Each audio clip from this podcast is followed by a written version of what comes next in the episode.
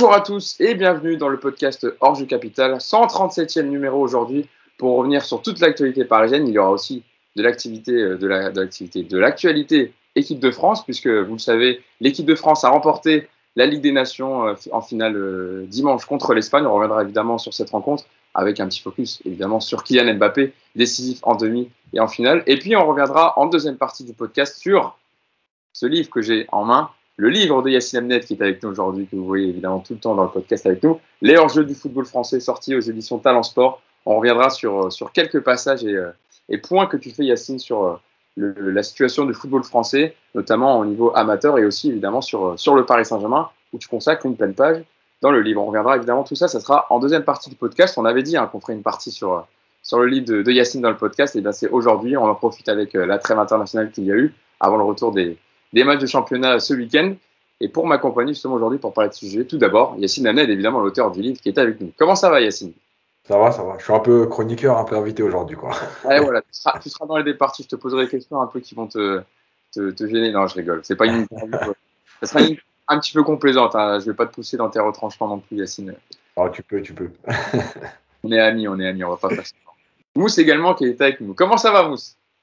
Salut Hugo, salut tout le monde. Bah écoute, euh, ça va. Je voulais juste remercier d'ailleurs, euh, parce que samedi on avait fait un petit, un petit échange au Club Saint-Germain avec euh, des, lecteurs et, aussi beaucoup de, gens qui nous, suivent sur le podcast. Donc, je tenais à les remercier. J'ai, je, comme j'ai pas de mémoire, évidemment, j'ai aucun nom à citer, mais ils se reconnaîtront. Euh, donc voilà, merci beaucoup d'être venu. C'était sympa. On a, on a échangé sur le livre, on a échangé ainsi sur le club, sur le podcast, etc. Et euh, du coup, c'est cool de voir des gens qui te suivent toutes les semaines. Euh, euh tu vois, qui voilà, ils ont posé des questions, ils nous ont demandé comment ça allait évoluer, etc. Euh, donc voilà, c'était sympa. C'est sympa de voir qui sont qui sont plus en fait des, des, des pseudos euh, YouTube ou Twitter, mais c'est devenu des visages. Voilà. C'est plus que des commentaires en fait. c'est bien de voir des visages parce qu'on voit souvent, on lit souvent vos commentaires, etc. Quand vous réagissez euh, sur le podcast sur YouTube, on répond évidemment euh, au maximum que l'on peut, on, mais on lit tout en tout cas, et c'est bien d'avoir justement eu ce genre de rencontre. Donc c'était à l'occasion du livre hein, de Yacine, j'allais rappeler, euh, dans un bar parisien. Euh, qui avait organisé une, rencontre avec, euh, avec les gens qui avaient acheté le livre. Et évidemment, ça a dévié un peu sur le podcast parce que les gens s'intéressent aussi au podcast. Donc voilà, c'était une belle rencontre. Yacine, toi aussi, tu as aimé. C'était un peu en maître de conférence, j'ai vu. Hein. C'était toi qui animais les débats. Hein. au départ, après, après c'était vraiment un échange où tout le monde a discuté, on, on, a échangé sur comment on travaillait, sur le PSG, voilà, et puis comme il n'y avait que des passionnés du PSG, bah évidemment, ça avait des sur le PSG. T'as dit qu'on travaillait comment du coup? T'as dit que c'était sérieux quand même l'organisation du podcast? Ah, on, arrive à la dernière seconde et c'est parti. on déballe tout et on rentre.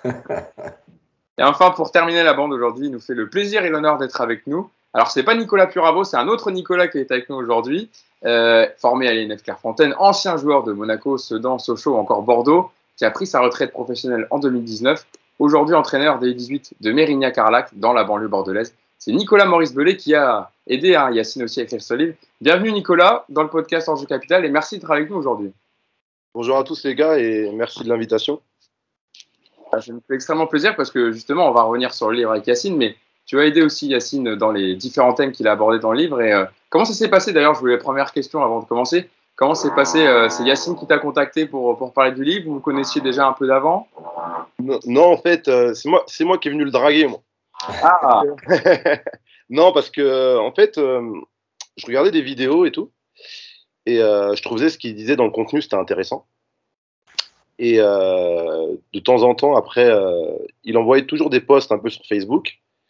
Et ça, je, je trouvais que putain, il est, il est bien lui, tu vois il est bien, il est bien, il dit des choses cohérentes et tout. Et un jour, j'ai contacté et tout, en lui disant, écoute, franchement, ce que tu fais, c'est bien et tout. Et euh, on s'est vu sur Paris, je crois, on a mangé ensemble, après on a, échangé. Et du fait, ben, on discute ensemble, surtout par WhatsApp, et on échange sur des matchs et tout. Et euh, comme il m'avait parlé qu'il allait écrire un livre, il voulait aussi avoir euh, mon expérience, mon avis sur certains sujets qu'il étudiait. C'est Yacine qui a régalé, j'imagine, pour le resto. Non, c'est moi qui l'ai invité. C'est ah. moi qui l'ai invité. En plus, eh ben, écoute. Ah, c'est une pince, c'est une pince, Yacine. Ah, oh, ah non. non, je rigole, je rigole. Je, l'ai dragué comme si je draguais une nana. Et d'ailleurs, c'est aussi grâce à lui que j'ai échangé avec euh, Boukari Dramé. Le jour où on a fait le live, enfin l'enregistrement de avec Quentin Vesberg aussi. Euh, bah, Boukari était là, donc du coup, bah, c'est aussi comme ça que j'ai pu échanger avec Boukari Dramé, donc ancien du PSG. Bon, désolé, vous allez entendre un peu le bruit des travaux. Vous vous rappelez, il y a quelques semaines, c'était déjà le cas. Donc, désolé, quand il y aura le bruit, j'essaie de couper au maximum le son. Euh, mais voilà, désolé déjà pour la, gêne occasionnée. Euh, on va parler, avant de revenir sur le livre, évidemment, on va parler déjà de la victoire de l'équipe de France euh, dans ce Final Four de Ligue des Nations. Donc, c'était dimanche, victoire 2-1 en finale contre l'Espagne. on voulait revenir un peu sur ce que s'est passé parce qu'évidemment il y a eu l'euro euh, cet été perdu par l'équipe de France contre, contre la Suisse. Euh, je vais me tourner vers toi Nicolas en premier parce que tu es notre invité, je vais te faire réagir en premier. Euh, quatre mois après le, désastre de l'euro, on a vu l'équipe de France souffrir dans le jeu, tout n'a pas été parfait, mais on a vu une réaction d'orgueil, le talent aussi qui leur a permis de, de, se remettre sur la voie du succès parce que deux fois ils ont été menés au score contre la Belgique en demi-finale, puis en finale contre l'Espagne. Comment tu, analyses, toi, cette victoire de l'équipe de France euh, au final fort de Ligue des Nations? Est-ce que ça va la remettre sur les, bons rails? On a aussi beaucoup parlé de Didier Deschamps, qui était remis en question.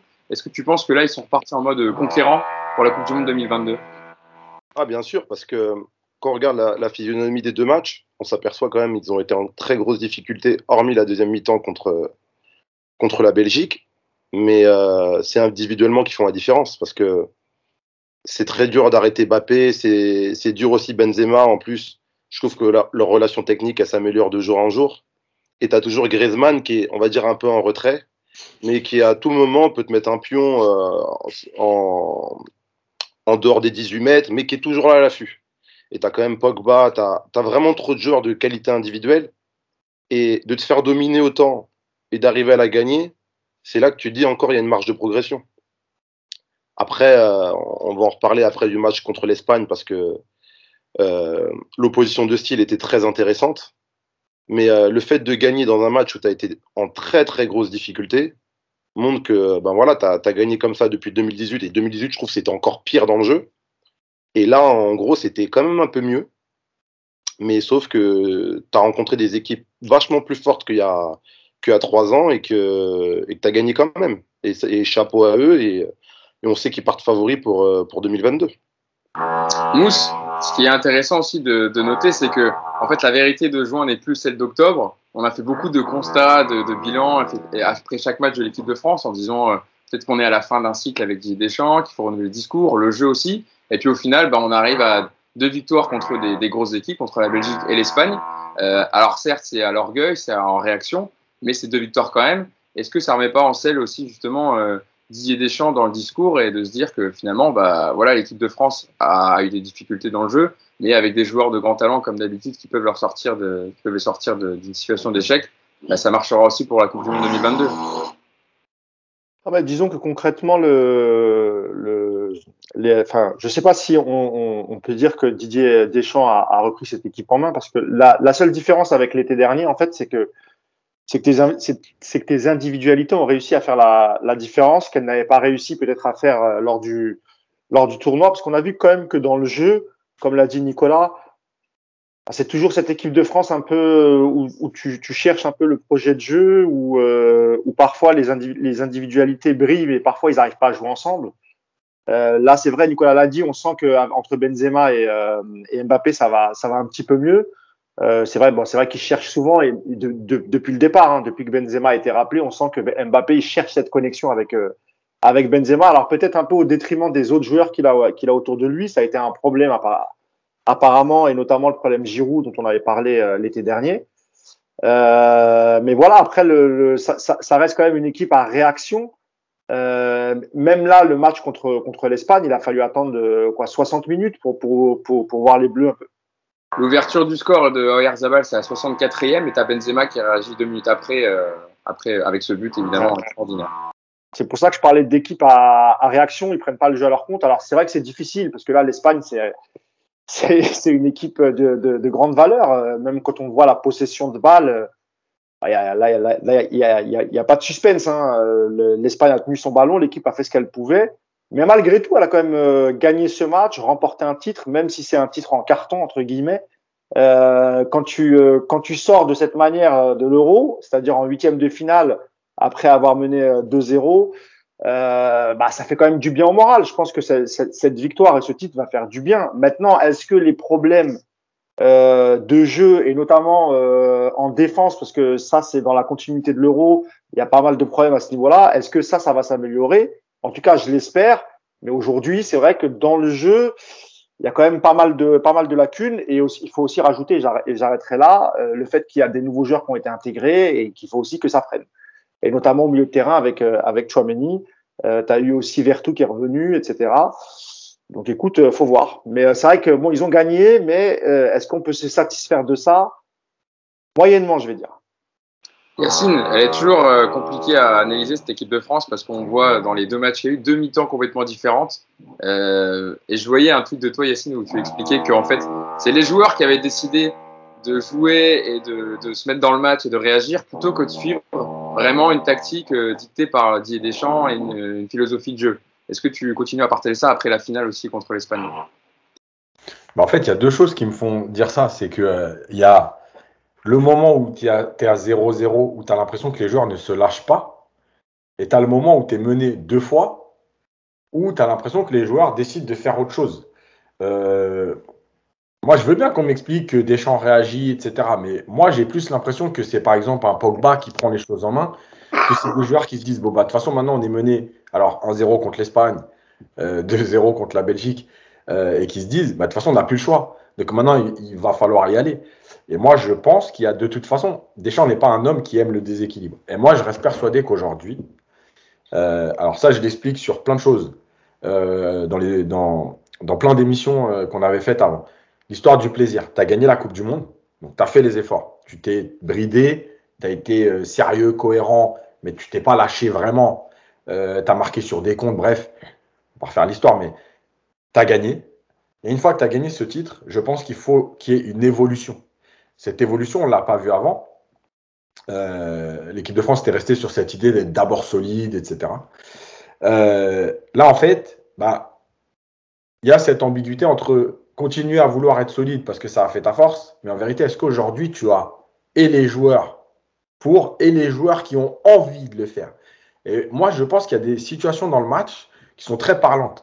Euh, Pogba avec Pavard, par exemple, euh, tout le monde pense que c'est juste une altercation. Moi, je pense, et le positionnement de Varane aussi en première mi-temps, alors il a été blessé, donc peut-être qu'il était déjà gêné. En même temps, ces derniers matchs, ça fait plusieurs mois qu'il est, qu'il est quand même en difficulté. Euh, et pareil, j'avais expliqué que Varane était bien quand il y a un bloc bas, des milieux qui travaillent bien devant lui, et en fait, lui, il prend les miettes entre guillemets, hein, c'est pas péjoratif ce que je dis, il y a des joueurs qui sont mieux dans un bloc bas avec de la densité, il y a des joueurs qui sont capables de gérer, et lui il est capable aussi de gérer la profondeur. Donc bref, et, en fait, je pense que tu as cette ambiguïté entre une partie du groupe qui a envie de jouer et une partie du groupe qui se dit on a construit sur une base solide, et notamment les défenseurs, euh, donc restons là-dessus. Et tu as un peu en symbole bah, Théo Hernandez. Parce que si tu regardes bien Théo Hernandez sur les deux matchs, il est d'abord euh, rigoureux, on va dire respectueux des consignes. Alors que quand on voit, pour ceux qui le voient jouer avec Milan, on voit que c'est un joueur qui a énormément d'activités, qui est très souvent aux abords de la surface, qui fait beaucoup de courses. Il les fait pas. Et au moment où l'équipe de France est menée, où tu as l'impression que tout le monde se dit bon maintenant faut y aller, on n'a plus le choix. Et eh ben tu le retrouves dans la surface à la 93e parce qu'il marque. Tu le retrouves dans la surface, euh, tu le retrouves à la passe décisive contre euh, l'Espagne. Je pense qu'il y a quand même des signaux qui montrent que je ne vais pas dire que Deschamps a perdu la main sur son groupe. Il a encore la main sur son groupe, mais je pense qu'il ne décide plus réellement de ce qui va se passer sur le terrain. Et, les joueurs peuvent l'amener à lui dire voilà, coach, à un moment donné, euh, dans le déséquilibre, on a des joueurs pour. Allons jusqu'au bout. après tout, si l'équipe de France, elle prend deux buts par match, mais qu'elle en marque quatre, ça va déranger qui? Nicolas, ça m'intéresse d'avoir ton avis là-dessus, toi qui, toi qui es ancien joueur, sur le fait que voilà, les joueurs euh, suivent un peu, on va dire, leur, leur, leur, idée de jeu ou se disent, au bout faut y aller, faut arrêter de respecter les consignes. De toute façon, on n'a plus le choix, il reste, il reste 25 minutes à jouer. Est-ce que tu penses euh, que ça, ça joue aussi là-dedans, que le fait que Didier Deschamps, lui, se repose énormément sur des qualités, des grosses qualités individuelles de, de ses joueurs et pas sur une philosophie de jeu euh, depuis, évidemment, depuis qu'il est en poste. Euh, Qu'est-ce que tu penses, toi, par rapport à, à ça? Est-ce que, euh, est-ce que tu penses que Deschamps, du coup, il a pas à se remettre, enfin, Deschamps ne se remettra pas en cause? Bon, je pense qu'on a la réponse ici, mais par rapport au jeu qu'il voit de l'équipe de France, encore une fois, où c'est euh, Benzema qui va marquer un but magnifique sur ses qualités évidemment, euh, Kylian Mbappé, et pas sur un fond de jeu construit euh, par rapport à l'Espagne qui, eux, on a vu en face, eux, avaient une vraie philosophie de jeu incarnée par Luis Enrique. attends, juste le but de Benzema, attention, la sortie de balle, elle est très belle. Hein. Ah, bien sûr. non, non, mais dire, non, mais il ne faut pas le réduire que à l'exploit de Benzema.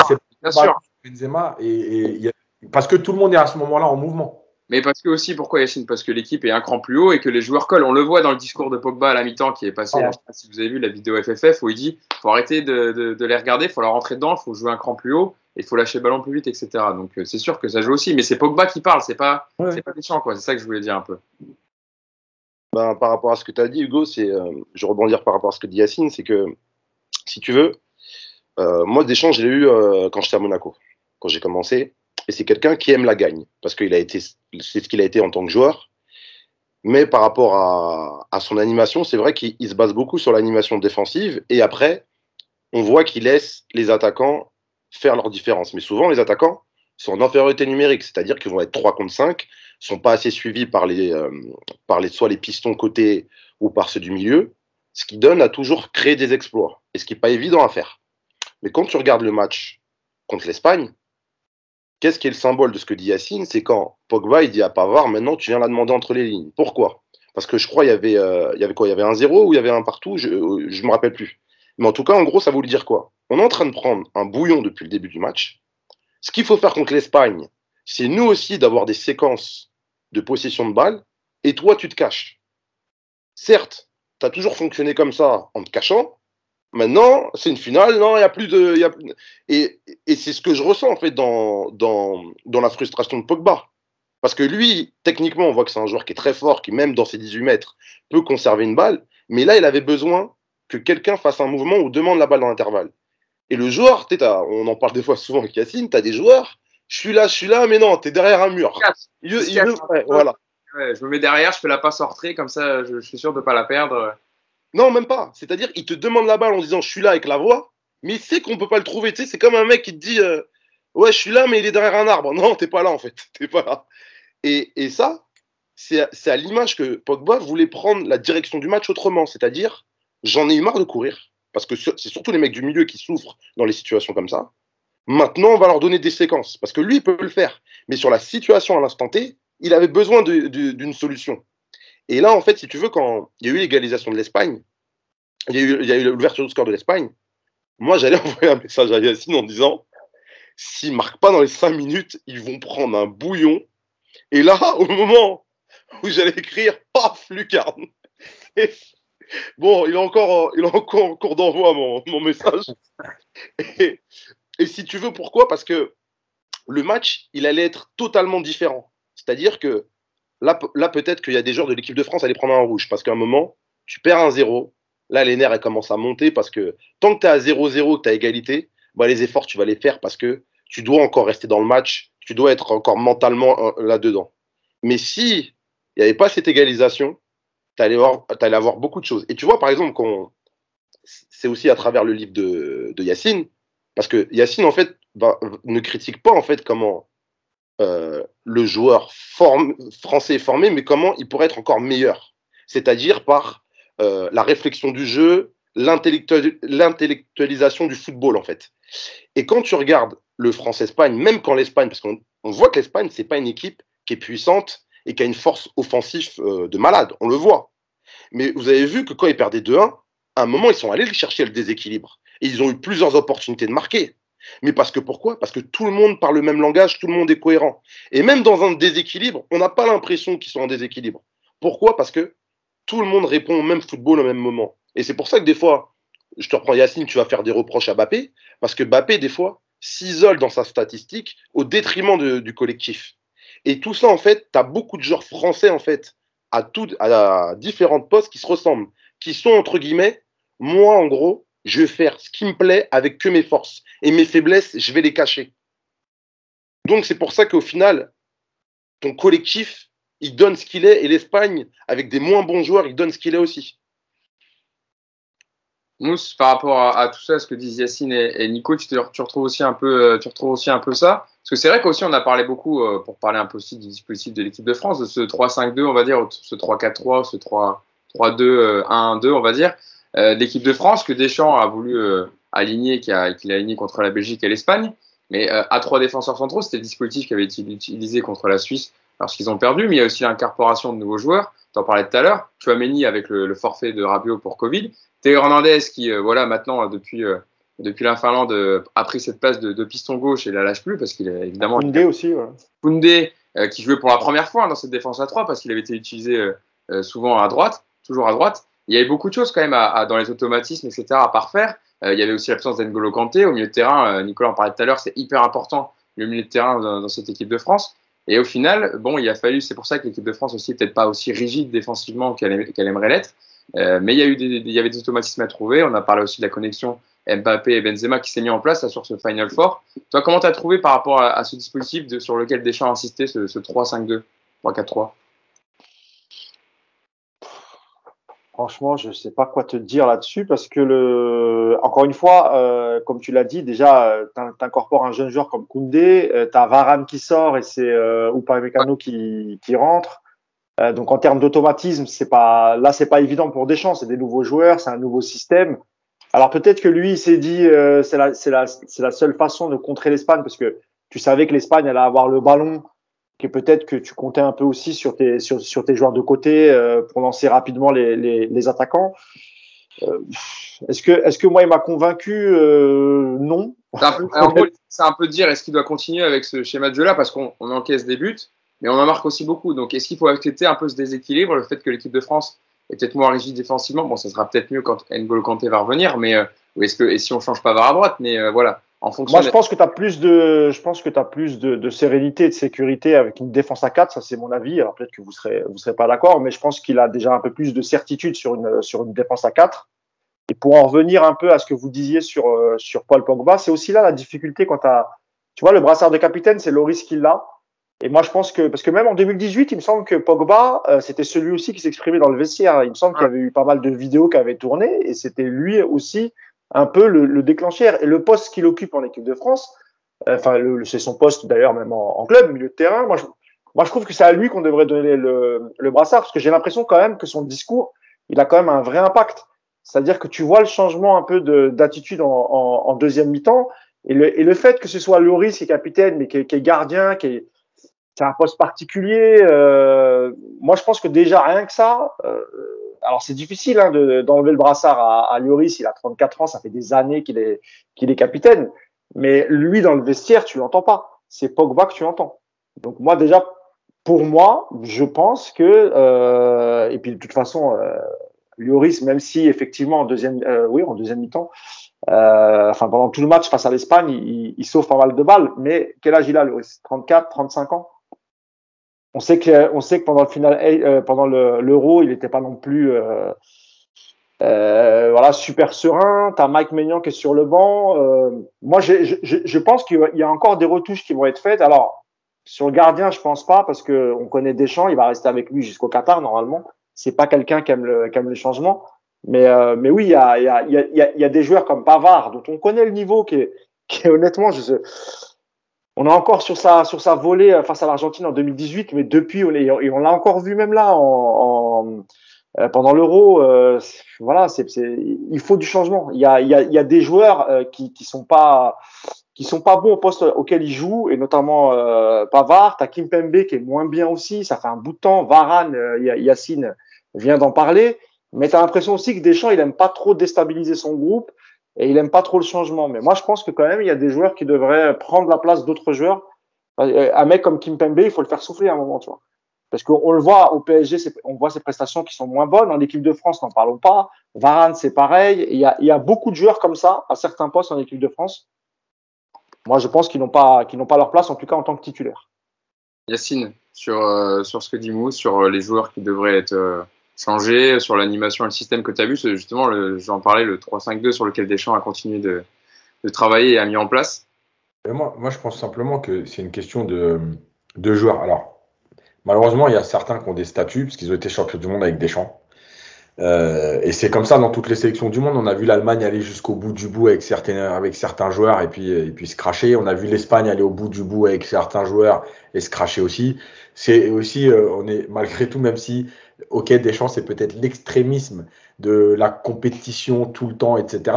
Mais ça reste un être humain. Quand tu as vécu une aventure comme ça avec des joueurs, euh, oui, à un moment donné, quand tu as un choix à faire et que tu penses peut-être que les deux joueurs sont allez, euh, du même niveau, bah, tu vas toujours faire le choix de, de, celui avec qui tu as vécu quelque chose. Euh, maintenant, c'est aussi. Tu peux, il l'a fait pour Giroud, Yacine. Hein. Il n'a pas hésité. Giroud, il, a, il, lui a quand même rendu pas mal de services. Tu vois, et il a réussi quand même à s'en séparer. Mais tu as des joueurs, Pavard, encore une fois, il a, il a un crédit incroyable. Ouais, mais Giroud, il a fait une déclaration au début de l'Euro qui a foutu la merde. Lui aussi. Ouais. Et c'est comme ça qu'il s'en sépare. Si Giroud parle pas, je suis pas persuadé qu'il. Ouais, mais comment, euh, euh, Coman ou comment, comme vous voulez, euh, il, a, il a un comportement un peu sur le, sur le terrain. Bah, bah je crois que c'était face à la Suisse d'ailleurs, quand il refuse de sortir, etc. Pourtant, pourtant, parce que parfois, il est, il est paradoxal, Deschamps. Et pourtant, Deschamps le rappelle. Donc, tu vois, il y a, y a, beaucoup de paradoxes chez, chez Deschamps. Il, il, réussit à écarter Giroud, qui lui a quand même rendu pas mal de services. Et tu as d'autres joueurs qui rappellent constamment. après, Giroud, Parfois aussi, ça manque de logique. Giroud, il aurait 28 ans, je ne suis pas persuadé. Mais bref, juste, pour, finir, pour finir, en fait, si tu veux utiliser ce système-là avec les qualités que tu as, bah, en fait, sans tomber sur Pavard, encore une fois, tu ne peux pas mettre ton joueur de couloir qui doit faire les allers-retours, mettre des centres, etc., mettre un joueur qui est déjà au départ défenseur central de formation, que tu as utilisé comme un latéral parce que tu voulais avoir une ligne de 4 solide, et là, carrément, tu le mets dans le couloir pour apporter aussi offensivement. C'est pas, pas cohérent. Donc, tu vois, tu as un Klaus, euh, tu as Mukele qui peuvent très bien occuper ce poste. Encore une fois, moi, je ne suis pas là pour dire s'il met Klaus, tout va changer. S'il met Mukele, tout va changer. Je dis juste que pour moi, sur ce que je vois. au moins, eux, c'est leur poste, quoi, tu vois. Voilà, dans leur profil, etc., ça correspond plus à ça. Voilà. Après, le problème de la victoire, il est là, c'est que tant que tu gagnes, tu, tu penses que tu es dans le vrai. Voilà. Comment tu fais pour te remettre en question? En entendant les discours de chacun, euh, Pavard, etc. Mais, mais tu as gagné. Tu as, battu la Belgique, tu as battu l'Espagne, donc quand même des équipes qui, tournent plutôt bien euh, depuis plusieurs années. Voilà, c'est toujours la limite. Après, euh, après je, moi, je reste persuadé que cette équipe, elle est aujourd'hui faite pour aller jouer au foot. Voilà, pour se déséquilibrer, pour attaquer, parce qu'il y, a trop y a trop de force offensive pour te limiter à, te dire d'abord solide et puis on va marquer sur un exploit ou on réagira, on a toujours le temps de réagir. Voilà, parce que c'est pareil, là, tu vois les résultats, pourquoi il fausse tout, et je termine là-dessus, c'est que si l'Espagne marque à la 85e, tu vois C'est-à-dire que, en fait, tu réagis quand l'Espagne marque, donc c'est la 64e. Mais si l'Espagne continue à te faire tourner et qu'il marque à la 85e, qu'est-ce qui se passe? Tu vois? Là, tu as eu, comme le but du 3-2 à la Belgique à Lukaku, sans faire à Carrasco, qu'est-ce que tu dis si tu éliminé voilà. Exactement. Donc si là tu perds ce match-là, on est là en train de dire, bah, ils ont encore perdu, c'est sur la continuité de l'euro, tu n'as plus de solidité, etc. Mais comme tu gagnes, on a le discours inverse. Et c'est pour ça que moi je déteste analyser le résultat et, euh, et j'analyse le contenu, parce que le contenu il ment pas, le résultat il peut te mentir. Et encore une fois, c'est très bien. Mais te réduire tout le temps à te dire, mais toi, tu parles, tu parles, mais ils ont gagné. Mais en fait, enfin, ça ne veut rien dire. C'est-à-dire qu'à une minute près, enfin à un centimètre près plutôt, contre la Belgique, tu le perds le match. Voilà, c'est tout. C'est ça, Nicolas, qui est paradoxal, enfin qui, est compliqué, c'est ce paradoxe entre les résultats, la culture du résultat chez, certains et la culture du. en plus, on ne demande pas non plus des milliers des cents, mais d'avoir un peu une structure, un, peu de, de, jeu de l'équipe de France et, euh, et de pas toujours être dans ce format rigide, etc. Et d'attendre justement une réaction euh, pour pouvoir voir l'équipe de France jouer euh, comme elle le fait. C'est compliqué à analyser, Nicolas, les résultats de l'équipe de France en vrai. Bah, en fait, c'est compliqué à analyser parce que tu as, as, beaucoup de personnes qui sont sur les stats. C'est-à-dire que. Je vais te donner un exemple. Euh, après, je te prends des fois, je te prends des, exemples NBA. Quand on. Il y a un mec qui s'appelle Russell Westbrook qui est très fort sur les stats un meneur de jeu et tout et tout. T'as un mec qui s'appelle Chris Paul, qui a moins de stats que lui, mais lui, il arrive à t'emmener une équipe faible en finale, l'autre ne l'a jamais fait. C'est-à-dire que si tu prends d'un point de vue individuel, bah, tu vas juger ce joueur-là en disant qu'il est meilleur que l'autre, mais l'autre sur l'impact collectif est meilleur. Et le foot, tu as à peu près ces mêmes discussions. C'est-à-dire que moi, quand je vois l'Espagne, je vois des joueurs de 17 ans jouer, chose que tu ne peux pas faire en France dans l'équipe actuelle si tu la fais jouer, sinon ils vont être perdus. Et je vois des joueurs qui ne sont pas dans les top clubs, ils ont mis une danse à l'équipe de France. C'est-à-dire que ça a été très très dur. Et ça a été pendant tout le match. Pourquoi? Parce que chacun répond au même football. Et le problème, c'est que comme on est dans un monde, on va dire, individualiste, nous, les, les profils qu'on a français répondent vraiment à ce qui se passe dans le monde. C'est-à-dire euh, auto-centré, euh, je fais d'abord mon football, euh, qu'est-ce qui se passe avec le bloc équipe, ben, en gros, je m'en tape, je fais mon truc et tout. Et le problème, c'est que ça se voit en fait contre des équipes qui collectivement sont abouties comme l'Espagne. Et comme tu vois l'histoire de culture du résultat, c'est que ils ont gagné, ben, ce sont les meilleurs. Mais le problème, c'est que, comme dit Yacine, s'il y avait match nul, le même mec peut te donner un autre raisonnement. Mais c'est juste une question de résultat. Hier, je disais à mes joueurs, parce que j'ai eu entraînement, vous avez vu l'Espagne, et surtout, je leur parlais de Busquets pour leur montrer que un mec, un mec qui fait pas du 15-15, qui a pas de muscles, juste parce qu'il a de la réflexion et euh, une bonne analyse de déplacement, eh ben, il arrive à jouer au foot. En plus, il a quel âge? 33, 34 ans? 33 ans. 33 ans, et il fait ça contre la meilleure équipe du monde. Et les joueurs lui répondaient oui, mais la France a gagné. Oui, mais dans ces cas-là, si on parle que de résultats, vous savez ce qu'on fait en entraînement aujourd'hui? On met des pointus devant et on fait comme en NFL, on gagne le plus de yards possible pour s'approcher du but. C'est un moment, il faut ramener de la cohérence. Pourquoi en fait on, on, dit de mettre votre pied comme ça? Pourquoi on vous dit de centrer de cette manière? C'est parce que ça augmente les chances de résultats. Et tout ça, tout ça, tous ces fondamentaux qu'on apprend, c'est pour collectivement qu'on, forcément qu'on soit meilleur. Mais on peut pas dire voilà ils ont gagné, mais en fait ils ont gagné comment? Parce que même le mec qui te dit ils ont gagné, bah explique-nous comment ils ont gagné. Il ne saura pas te l'expliquer parce qu'il part que sur du résultat. Et après, bien sûr que nous on a le droit, à un moment, en tant que spectateur, de demander un minimum de spectacles euh, ben, qui sont encore euh, mieux. Mais, euh, mais c'est parce que voilà, on, on, veut, on veut avoir du plaisir. Parce que moi, quand j'ai regardé la deuxième mi-temps contre la Belgique, j'ai pris énormément de plaisir. Mais j'ai l'impression aussi ce plaisir, il s'est, fait parce que Mbappé a pris des, initiatives avec Benzema, Griezmann, et que là, en fait, ça a été leur ressenti football. Mais ça n'a pas été euh, à cause de, de, l'effectif global. Excuse-moi.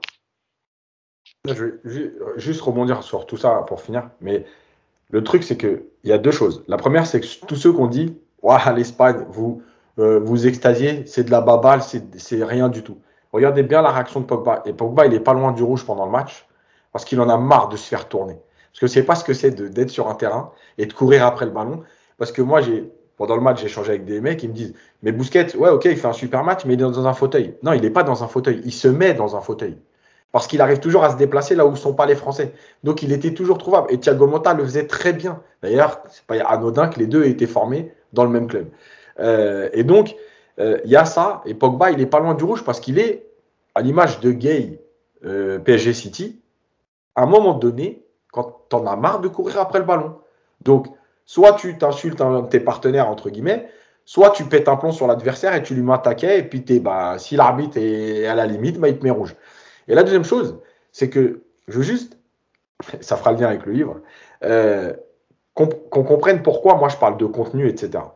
Pour moi, là, le résultat de l'équipe de France, c'est pour moi le mec qui va au bac en se disant il y a, huit matières, il y en a deux coefficients 7, je vais miser sur ces deux-là. Si je me rate là-dessus, je suis mort. En fait, pour moi, c'est ça l'équipe de France. Ah, ça me rappelle, lui, la phrase de ton livre, etc. Il faut mieux se donner toutes les chances et réviser les dix sujets plutôt que de réviser que deux. Et ben voilà. Pour moi, c'est ça la différence entre le contenu et le résultat. Le résultat, tu peux très bien avoir ton bac en misant sur tes deux matières à coef 7 tu tapes un 14, les autres, tu peux avoir 5, 6, c'est bon, tu as ton bac. Puisque c'est 15 ans sport pour avoir un peu de points quand même. Voilà. Et, donc, c'est une moyenne générale. Donc, ouais, le résultat, tu as ton bac. Maintenant, est-ce que tu le mérites réellement? Est-ce que tu as tout fait pour l'avoir? Voilà. Et, et, donc, par rapport à tout ça, si le jour du bac, les sujets que tu as révisés, bah, comme par hasard, c'est pas ceux-là qui tombent, bah, tu n'as pas ton bac. Voilà. Bah, pour moi, l'équipe de France, c'est ça.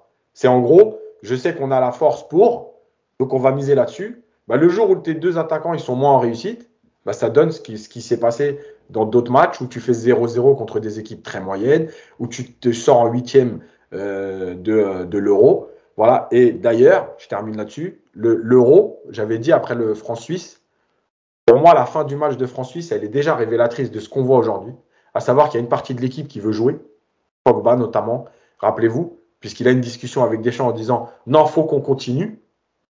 Et il y a une partie qui est dans cette euh, idée de, rigueur, de d'abord être costaud, solide, ensemble derrière, qui ne veut pas. Du coup, ça te crée en fait une, euh, deux, choses différentes. Et en fait, ça te crée une équipe qui est coupée en deux. Et c'est ça le pire moment de l'équipe de France. Donc, En fait, il faut juste une harmonie entre tout le monde, se décider une fois pour toutes et se dire ouais, on a une équipe pour jouer. Et eh ben tant pis.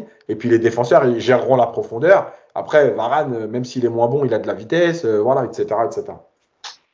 Euh, Mousse, ah, euh, Nico, tu voulais rajouter quelque chose avant que j'aille voir Mousse? Non, non, j'ai tout dit. Mousse, on va parler, on va faire un focus sur, sur un joueur. On en a parlé un peu entre les lignes, mais c'est de, de, Kylian Mbappé qui a été décisif en demi-finale avec passeur pour Benzema puis buteur sur penalty pour l'égalisation. Avec, vous l'avez vu la séquence, je pense, Benzema qui donne le ballon à Mbappé.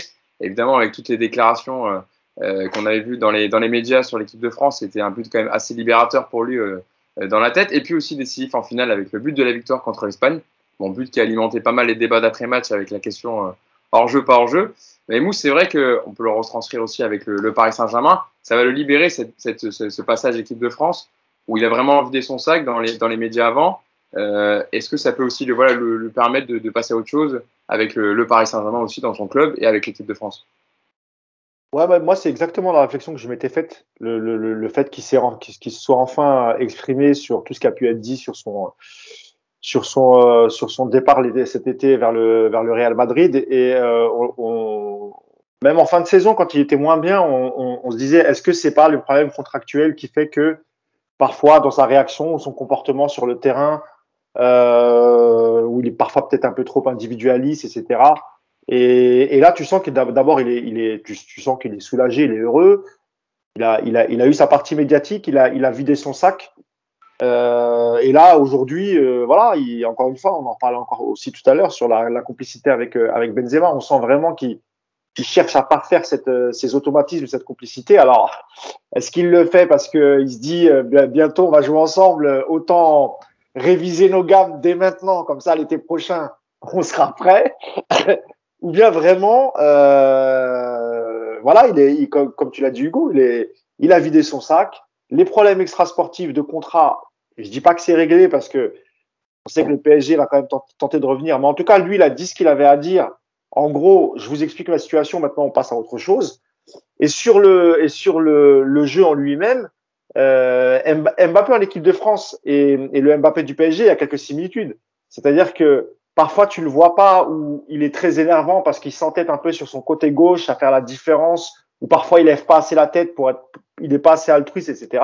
Mais malgré tout, c'est lui qui te fait quand même euh, gagner le match et c'est lui qui est, qui, est, toujours euh, sur les buts. Alors soit il a l'avant-dernière passe, soit la dernière passe, soit il est buteur.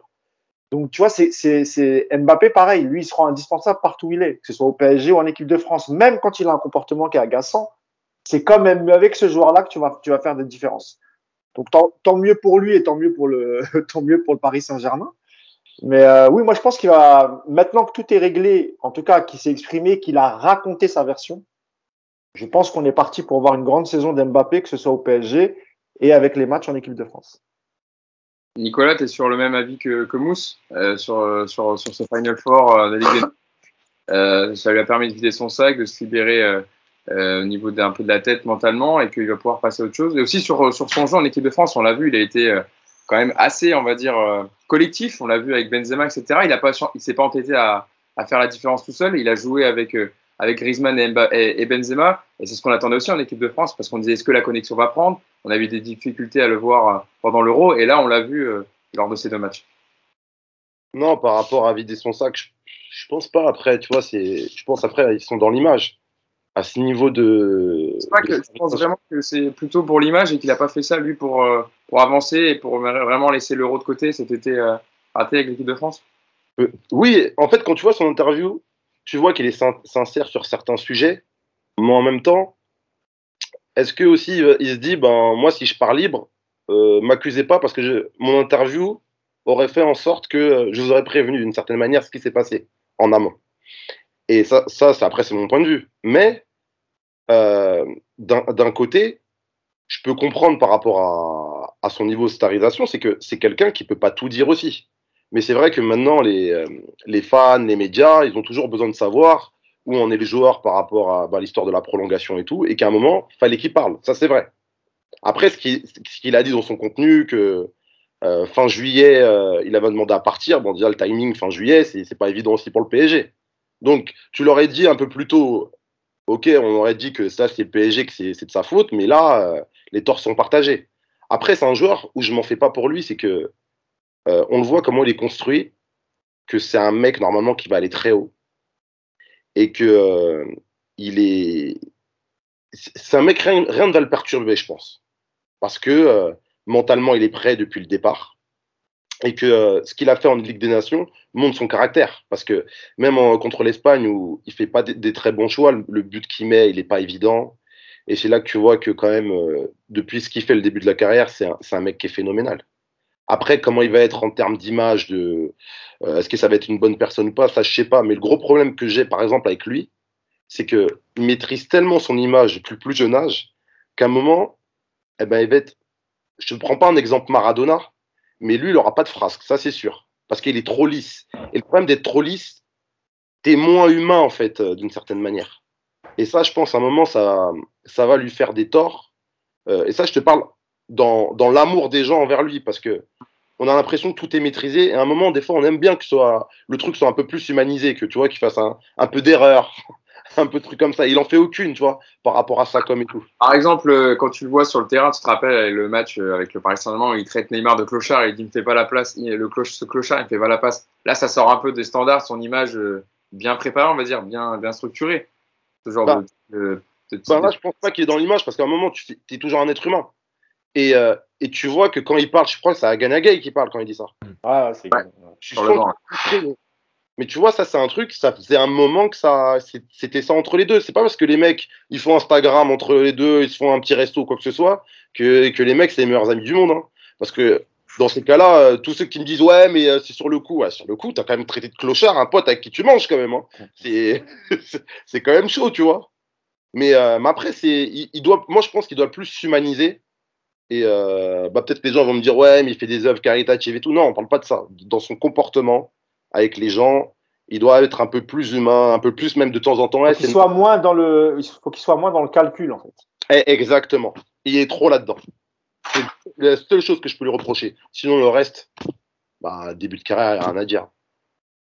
Yacine, sur, sur Kylian Mbappé. euh, Ouais. En fait, moi, je vais faire court. C'est que il y a, il y, a, il y a un problème pour moi. C'est un, on avait répété et on l'avait vu à Monaco. J'invente rien. Qu'il est mieux quand il y a un attaquant avec lui et qui joue axial, mais en étant libre. Ouais, j'ai vu, Yacine, je te donne la parole, j'ai vu sur Twitter hier, tu avais repris euh, euh, c'était certaines séquences tactiques, on voyait à chaque fois entre Benzema et, Mbappé, soit il y en a un qui faisait décrocher et l'autre prenait la profondeur, soit et les deux jouaient ce rôle. Une fois. Benzema restait plutôt dans la surface et, Benz- et- et Mbappé venait toucher le ballon.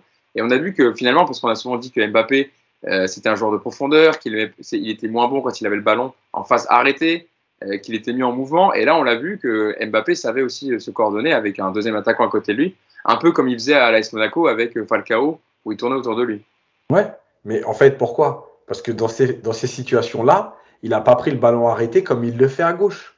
Et moi, je ne comprends pas euh, certes- euh, certains médias, certains consultants, et même lui, qui n'arrêtent pas de nous répéter Mbappé, son meilleur poste, c'est à gauche. C'est pas vrai. Voilà, c'est pas vrai. Vous pouvez prendre ses 200 matchs professionnels, c'est pas vrai. Il est meilleur quand il est allez, axial au départ, avec un autre joueur à côté de lui, et qu'après, il est libre. Contre, contre l'Espagne, j'ai noté exprès sur Twitter, tiens, Mbappé il a fait une différence à droite. Parce qu'on a entendu pendant des semaines que euh, il peut plus jouer à droite, il va pas à droite parce que c'est à gauche qui. C'est pas vrai. C'est un joueur qui a un potentiel pour être libre. Mais libre, ça veut pas dire faire n'importe quoi. Ça veut dire libre avec tes qualités. Tu disais, il échange avec Benzema. Ouais, ben la différence, par exemple, quand il échange avec Neymar, quand ils font leur cinéma là en Ligue 1, c'est que au lieu de prendre le ballon arrêté, Benzema, dans ses décrochages, dans sa façon de te rendre le ballon, il te met en mouvement. Tu sais, je vais prendre un exemple très simple dans le football, et vous allez tous comprendre si vous avez juste un peu joué au foot. Quand je te donne le ballon dans les pieds, je te le donne arrêté. Si je te donne le ballon, je suis, moi je suis numéro 6, il y a mon latéral sur le côté. Je lui donne dans les pieds, il le prend arrêté. C'est un message. Si je lui donne 3 mètres devant, c'est un message. 3 mètres devant, c'est pas, c'est, c'est rien du tout. Mais 3 mètres devant, ça oblige le mec à courir pour prendre le ballon. Donc à se mettre en mouvement, c'est aussi un message. Et Benzema, vous regarderez, quand il donne le ballon, il le met jamais dans les pieds en gros, tiens, arrête-toi et fais ton truc face à face. Il te donne le ballon pour que tu sois obligé de continuer à donner du, du mouvement et du rythme au jeu. Voilà. Et je répète ce que j'ai dit un milliard de fois, malgré tous ceux qui pensent que je ne fais que critiquer Mbappé.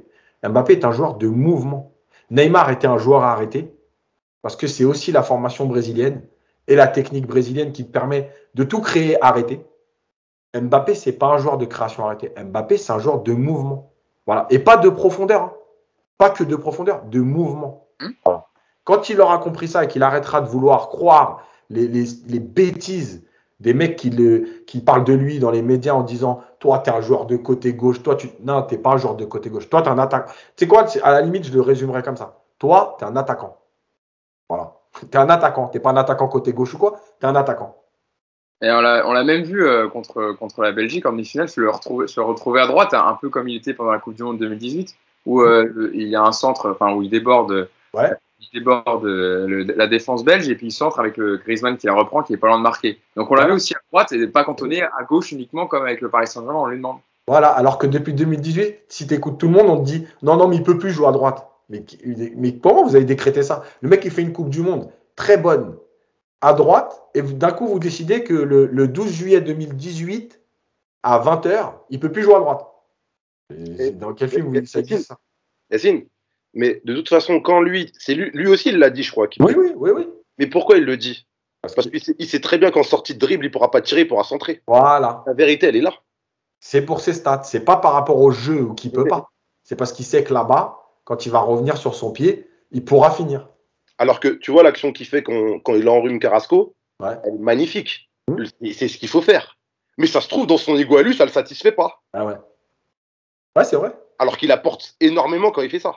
Parce que quand à la Coupe du Monde, il joue côté droit et qu'il a 18 ans, et que tout le monde sait, même l'adversaire, que le jeu est penché à droite, et qu'il arrive quand même à faire des différences, on ne peut pas dire que le mec, il est plus fort à gauche qu'à droite, tout en ah sachant qu'on l'a vu euh, jouer à droite, avec énormément de différences. Parce qu'à gauche, comme il est obsédé de rentrer dans la densité pour tirer, en fait, il crée pas vraiment de déséquilibre parce qu'en fait, tout le monde sait ce qu'il va faire.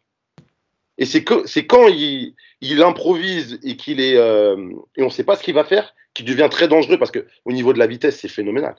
Tu peux rien y faire. Mais moi là où je le rejoins, c'est c'est encore tu vois ce truc de calcul. Non, moi je préfère jouer à gauche parce qu'il sait qu'il peut la enrouler, qu'il peut truc, etc. Hmm petite question rapide avant qu'on passe euh, au livre de Yacine. Mouche, je commence avec toi? Par rapport au, Final Four de Ligue des Nations, par rapport à la compétition, le, format, on avait euh, beaucoup critiqué quand elle est arrivée, mais là, force est de reconnaître qu'en termes d'émotion, en termes d'intensité, en termes de, compétitivité pendant les matchs, c'est quand même mieux que la, soupe des matchs amicaux qu'on avait, où les joueurs traînaient des pieds pour aller faire ces matchs amicaux en pleine période d'octobre. Euh, là, au moins, on a vu de l'intensité du jeu, et puis surtout un trophée au final, bon, pour l'équipe des France, donc c'est tant mieux, on s'en on s'en émerveille aujourd'hui, mais euh, c'était quand même plus intéressant d'avoir cette Ligue des Nations, en hein, Mousse, que des matchs amicaux. Je vois Yacine qui colle déjà. Ça, c'est comme la Coupe de la Ligue. La Coupe de la Ligue, elle est pourrie quand tu la gagnes pas. Non, je, parle, du format de compétition. Je parle pas euh, de, la valeur du titre de la Ligue des Nations. Euh, j'étais sûr, de toute façon, Yass, t'allais déjà me tacler. J'ai même pas commencé. Qui, Laisse Mousse répondre déjà. Ouais, ah, non, mais je. Ah, mais Mousse, tu dis si je t'emmerde. Hein.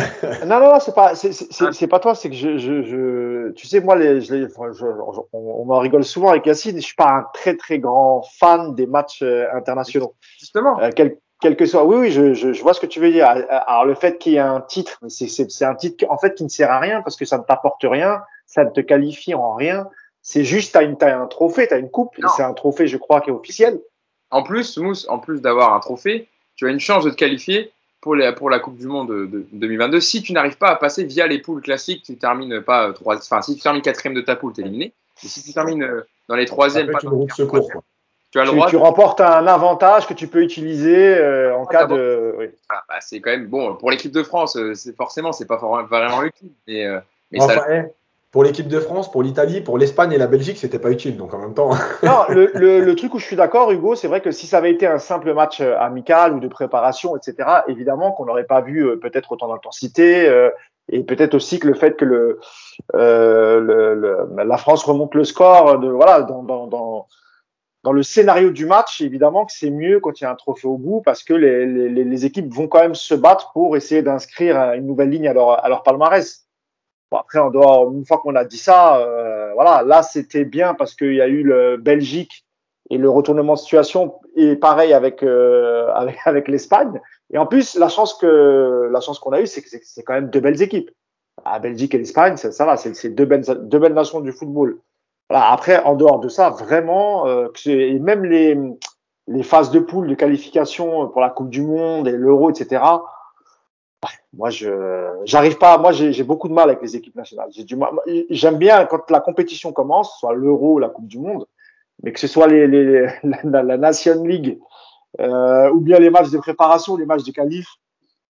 J'ai du mal. J'ai du mal à prendre du plaisir. Voilà. J'attends que la compétition elle commence. Donc, euh, vivement le Qatar 2022, euh, qu'on qu mette les pieds dans le plat. Les matchs qu'avant, euh, voilà. D'ailleurs, euh, France-Belgique, euh, j'ai regardé, j'ai regardé France-Espagne, mais France-Belgique, j'ai quasiment pas regardé. J'avais la télé, mais je, voilà, je me déconcentre vite. J'ai du mal à suivre un match de l'équipe nationale à fond. Quand c'est le PSG, par contre, hein. Ah non, le PSG, c'est différent. Tu es, dans le match une heure avant, une heure après, tu vois, c'est complètement différent. Je te, je te, taquine. Bon, Nico, est-ce que tu vas m'aider un peu à défendre cette, cette Ligue des Nations? Est-ce que toi, tu as pris du plaisir? On a, on a vibré quand même, on a eu des émotions qu'on n'aurait pas eu avec, euh, avec des matchs amicaux. Ah, moi, je suis tout à fait, d'accord avec toi. Bon, j'aime pas qu'ils rajoutent des coupes parce qu'ils veulent la faire tous les deux ans, là, la prochaine, là, mais euh, pour la, pour, par rapport à la Ligue des Nations, on a, on a vu deux matchs, franchement, euh, au niveau de la qualité, c'était très bien, l'intensité et tout. Après, bien sûr, on veut toujours que notre équipe de France joue mieux, mais euh, moi, j'ai pris beaucoup, beaucoup de plaisir. Et, euh, et quand avec... c'est le Portugal, Nico, qui l'avait remporté, tu avais pris du plaisir ou pas? Enfin, Je sais ah, pas si tu avais suivi les matchs. Je me rappelle plus, c'était quoi C'était contre qui Il y a deux ans. C'était enfin, il y a deux ans. Ouais, c'était contre qui? Ils avaient joué encore en finale? Ah, je me rappelle plus. Euh, je sais que c'est eux qui l'ont gagné, mais. Euh, Pays-Bas, Pays-Bas. Pays-Bas, voilà. Ouais, j'avais pas kiffé, moi. La qualité des matchs, j'avais pas kiffé. Mais là, mais là voilà. c'était bien. Parce qu'il y a eu des oui, là, là, là, les deux matchs étaient bien. Ouais, pas, pas, les deux matchs étaient bien. Ouais. Franchement, j'ai kiffé. Bon, Yacine, et toi alors? Non, mais je pense qu'elle prend de la valeur parce que la France la gagne. Parce que si la France n'y est pas, on aurait en France, je parle en France, on aurait continué à dire ouais, de toute façon, c'est pas un trophée, etc. Donc, ça, c'est. Eh, on, on, est sur un podcast PSG. Donc, rappelez-vous bien du discours des Marseillais sur la Coupe de la Ligue pendant des années. Et quand ça a été leur premier trophée au bout de 17 ans, euh, il y a eu quand même défilé sur la Canebière. Donc, le trophée, il est important quand tu le remportes. Ça, c'est. Enfin, ce genre de trophée, je parle. Après, en fait, c'est vrai que à la base, tu te dis c'est un trophée supplémentaire. Maintenant, tu te rends bien compte que les joueurs, euh, parce que ça reste des compétiteurs, évidemment que si c'est un match amical et que l'Espagne te trimballe comme ça et qui mène à zéro, je suis pas persuadé que tu es la réaction de l'équipe de France. Si c'est pas une finale de, même si c'est une finale de que de Ligue des Nations, évidemment que tu n'as pas cette réaction. C'est un match amical. Il y a la Ligue des Champions qui revient là. Il y a les éliminatoires de la Coupe du Monde qui arrivent dans un mois, encore pour les terminer, parce qu'on rappelle que dans un mois, on est encore rentré international. Euh, donc évidemment que tu n'as pas cette réaction si c'est pas la Ligue des Nations et une finale. Voilà. On l'a vu aussi sur, sur l'Italie, euh, sur l'Italie le match d'avant. Voilà, tu as, as, quand même de, un engagement qui est différent d'un match amical. Mm. Donc, écoute, si ça peut amener un peu d'intensité, un peu de, voilà. Voilà, de suspense, un peu de, de, ouais, de tension, parce que c'est aussi ça qui fait le charme du foot. Voilà, ça, il n'y a pas de problème. Euh, voilà, faut pas non plus essayer tout le temps de créer des nouvelles compétitions, parce qu'à un moment donné, c'est bien gentil l'émotion et tout, mais euh, faut penser quand même aux joueurs. Et d'ailleurs, l'équipe de France, elle remet son titre en jeu dès juin. Hein. Euh, pour la Ligue des Nations. Là, parce qu'en fait, il y a eu le Covid. Ah oui. Tout a été un peu décalé. Euh, il va falloir en profiter parce que ce ne sera pas très long. Passons à notre deuxième partie du, du podcast. Vous en parlez tout à l'heure sur le livre de Yacine, les hors-jeux du football français. Alors, je vous lis la, la DER de, de, la couve pour vous raconter un peu de quoi parle Yacine dans, dans son livre. Abou, Yacine Amnen nous raconte, c'est pas souvent que Yacine est Abou, hein, souvent. Abou, Yacine Amnen nous raconte son expérience et donne ses propositions pour renouer avec les vraies valeurs de ce sport à travers des interviews exclusives de scouts, joueurs, dont Nico qui est avec nous aujourd'hui, euh, et entraîneurs. L'auteur nous dévoile les coulisses du football professionnel sur le terrain de la chasse aux jeunes talents et des potentiels millions qui font rêver leur entourage. Il décrypte le cas des stars du PSG, dont on va parler euh, dans cette deuxième partie, des clubs et de la Ligue de football. Ce livre vous aidera à comprendre le fonctionnement des clubs amateurs, à trouver les meilleurs centres de formation et comment les intégrer et les pièges à éviter pour vos enfants. Yacine, déjà, première question, euh, par rapport à, ce livre. Pourquoi tu as voulu écrire ce livre euh, sur un peu, on, voilà, on va, on va en parler tout à l'heure, mais sur les dérives du monde amateur avec euh, les, éducateurs qui sont là plutôt pour l'intérêt de un ou deux joueurs pour les faire progresser, enfin les faire progresser, vouloir tirer profit, on va dire, et les placer dans des clubs pour peut-être se faire de l'argent. Les agents véreux qui veulent maintenant aller chercher les jeunes dès 8-9 ans. on parle, il y a plein de choses dans, ce livre, évidemment, mais qu'est-ce que tu as voulu vraiment exprimer dans, dans ce livre? Alors, en fait, à la base, c'était une discussion qu'on avait eue avec Mousse, on voulait faire un livre sur la formation. Et en fait, en écrivant la partie formation, je me suis dit, mais en fait, je peux pas parler de la formation si j'explique pas ce qu'est le football. Euh, parce que la formation, c'est pas un élément que tu, poses comme ça et puis euh, autour, il se passe autre chose. Euh, la formation, elle dépend de ce que tu mets en place dans les clubs amateurs, puisque je rappelle que sans les clubs amateurs, vous pouvez faire ce que vous voulez, il n'y aura pas de foot professionnel. donc, tout ça, c'est lié. Et au fur et à mesure de l'écriture, je me suis dit, tiens, mais on est obligé de parler aussi de la fédération, de comment est structuré notre football, de comment sont gérés les clubs. Euh, les budgets, comment ils sont établis, euh, les droits télé qui viennent se mêler à ça, parce que finalement, ça a aussi un impact. Euh, quand tu dois toucher un milliard, que tu les touches pas, bah, il va falloir vendre pour combler les trous, bref, etc. Donc au fur et à mesure, j'ai écrit ce livre sur le football français. Pourquoi? Parce que moi, je considère que avec les moyens qu'il y a en France, en termes financiers, parce que je le dis dans le livre, tu as quand même des centres de formation qui ont des budgets entre 3 et 9 millions d'euros. C'est pas rien. Euh, en termes d'infrastructure, en termes de terrain, on n'est pas non plus euh, en, galère. Moi, euh, je suis d'origine algérienne. franchement, quand tu vas en Algérie, oui, le manque de terrain, il est flagrant. en France, tu n'as pas ce problème-là. Alors, évidemment, tu manques toujours de terrain, parce que nous, on aimerait tous avoir chacun notre terrain et pouvoir nous entraîner quand on veut. voilà. Mais évidemment, globalement, tu n'as pas de manque de terrain. donc, tout ça, mis bout à bout, tu te dis, OK, c'est bien. Mais est-ce que tu peux imaginer faire mieux? Oui. Comment? Voilà, ma démarche, c'est celle-là. Et je le dis dans le livre dès le début et je le répète souvent déjà dans les minutes coach, etc. C'est pas la vérité. C'est ma sensibilité, c'est mon parcours qui m'ont amené à réfléchir à plein de choses. Et ce que je dis dans le livre, c'est pas de dire, moi, voilà, hé les gars, si vous faites ça, on va être encore mieux. C'est de dire, est-ce qu'on peut imaginer qu'on peut être mieux en faisant ça? Ouvrons un débat, discutons mais au moins, ouvrons quelque chose. Écoutez-nous. Voilà. Arrêtez de, d'avoir cette consanguinité du football professionnel où on n'est qu'entre soi. Euh, les pros détiennent la vérité, la Fédé détient la vérité. Nous, on sait. Voilà. Moi, ce que je veux, c'est un débat. Et, ouvrir, comme ça se fait en Allemagne, euh, comme ça se fait en Espagne, comme ça se fait euh, dans d'autres pays. dans d'autres pays. Mousse, un petit mot quand même sur le livre aussi voilà, que tu vas, tu vas conceptualiser avec, avec Yacine. Est-ce que, voilà, évidemment, j'imagine que tu es très fier de, présenter ce livre avec Yacine. Euh, toi aussi, comment c'est venu cette, ce, chemin pour arriver à, ce livre, euh, pour finalement voilà, écrire sur le livre Les hors-jeux du football français, avec aux éditions Talon Sport?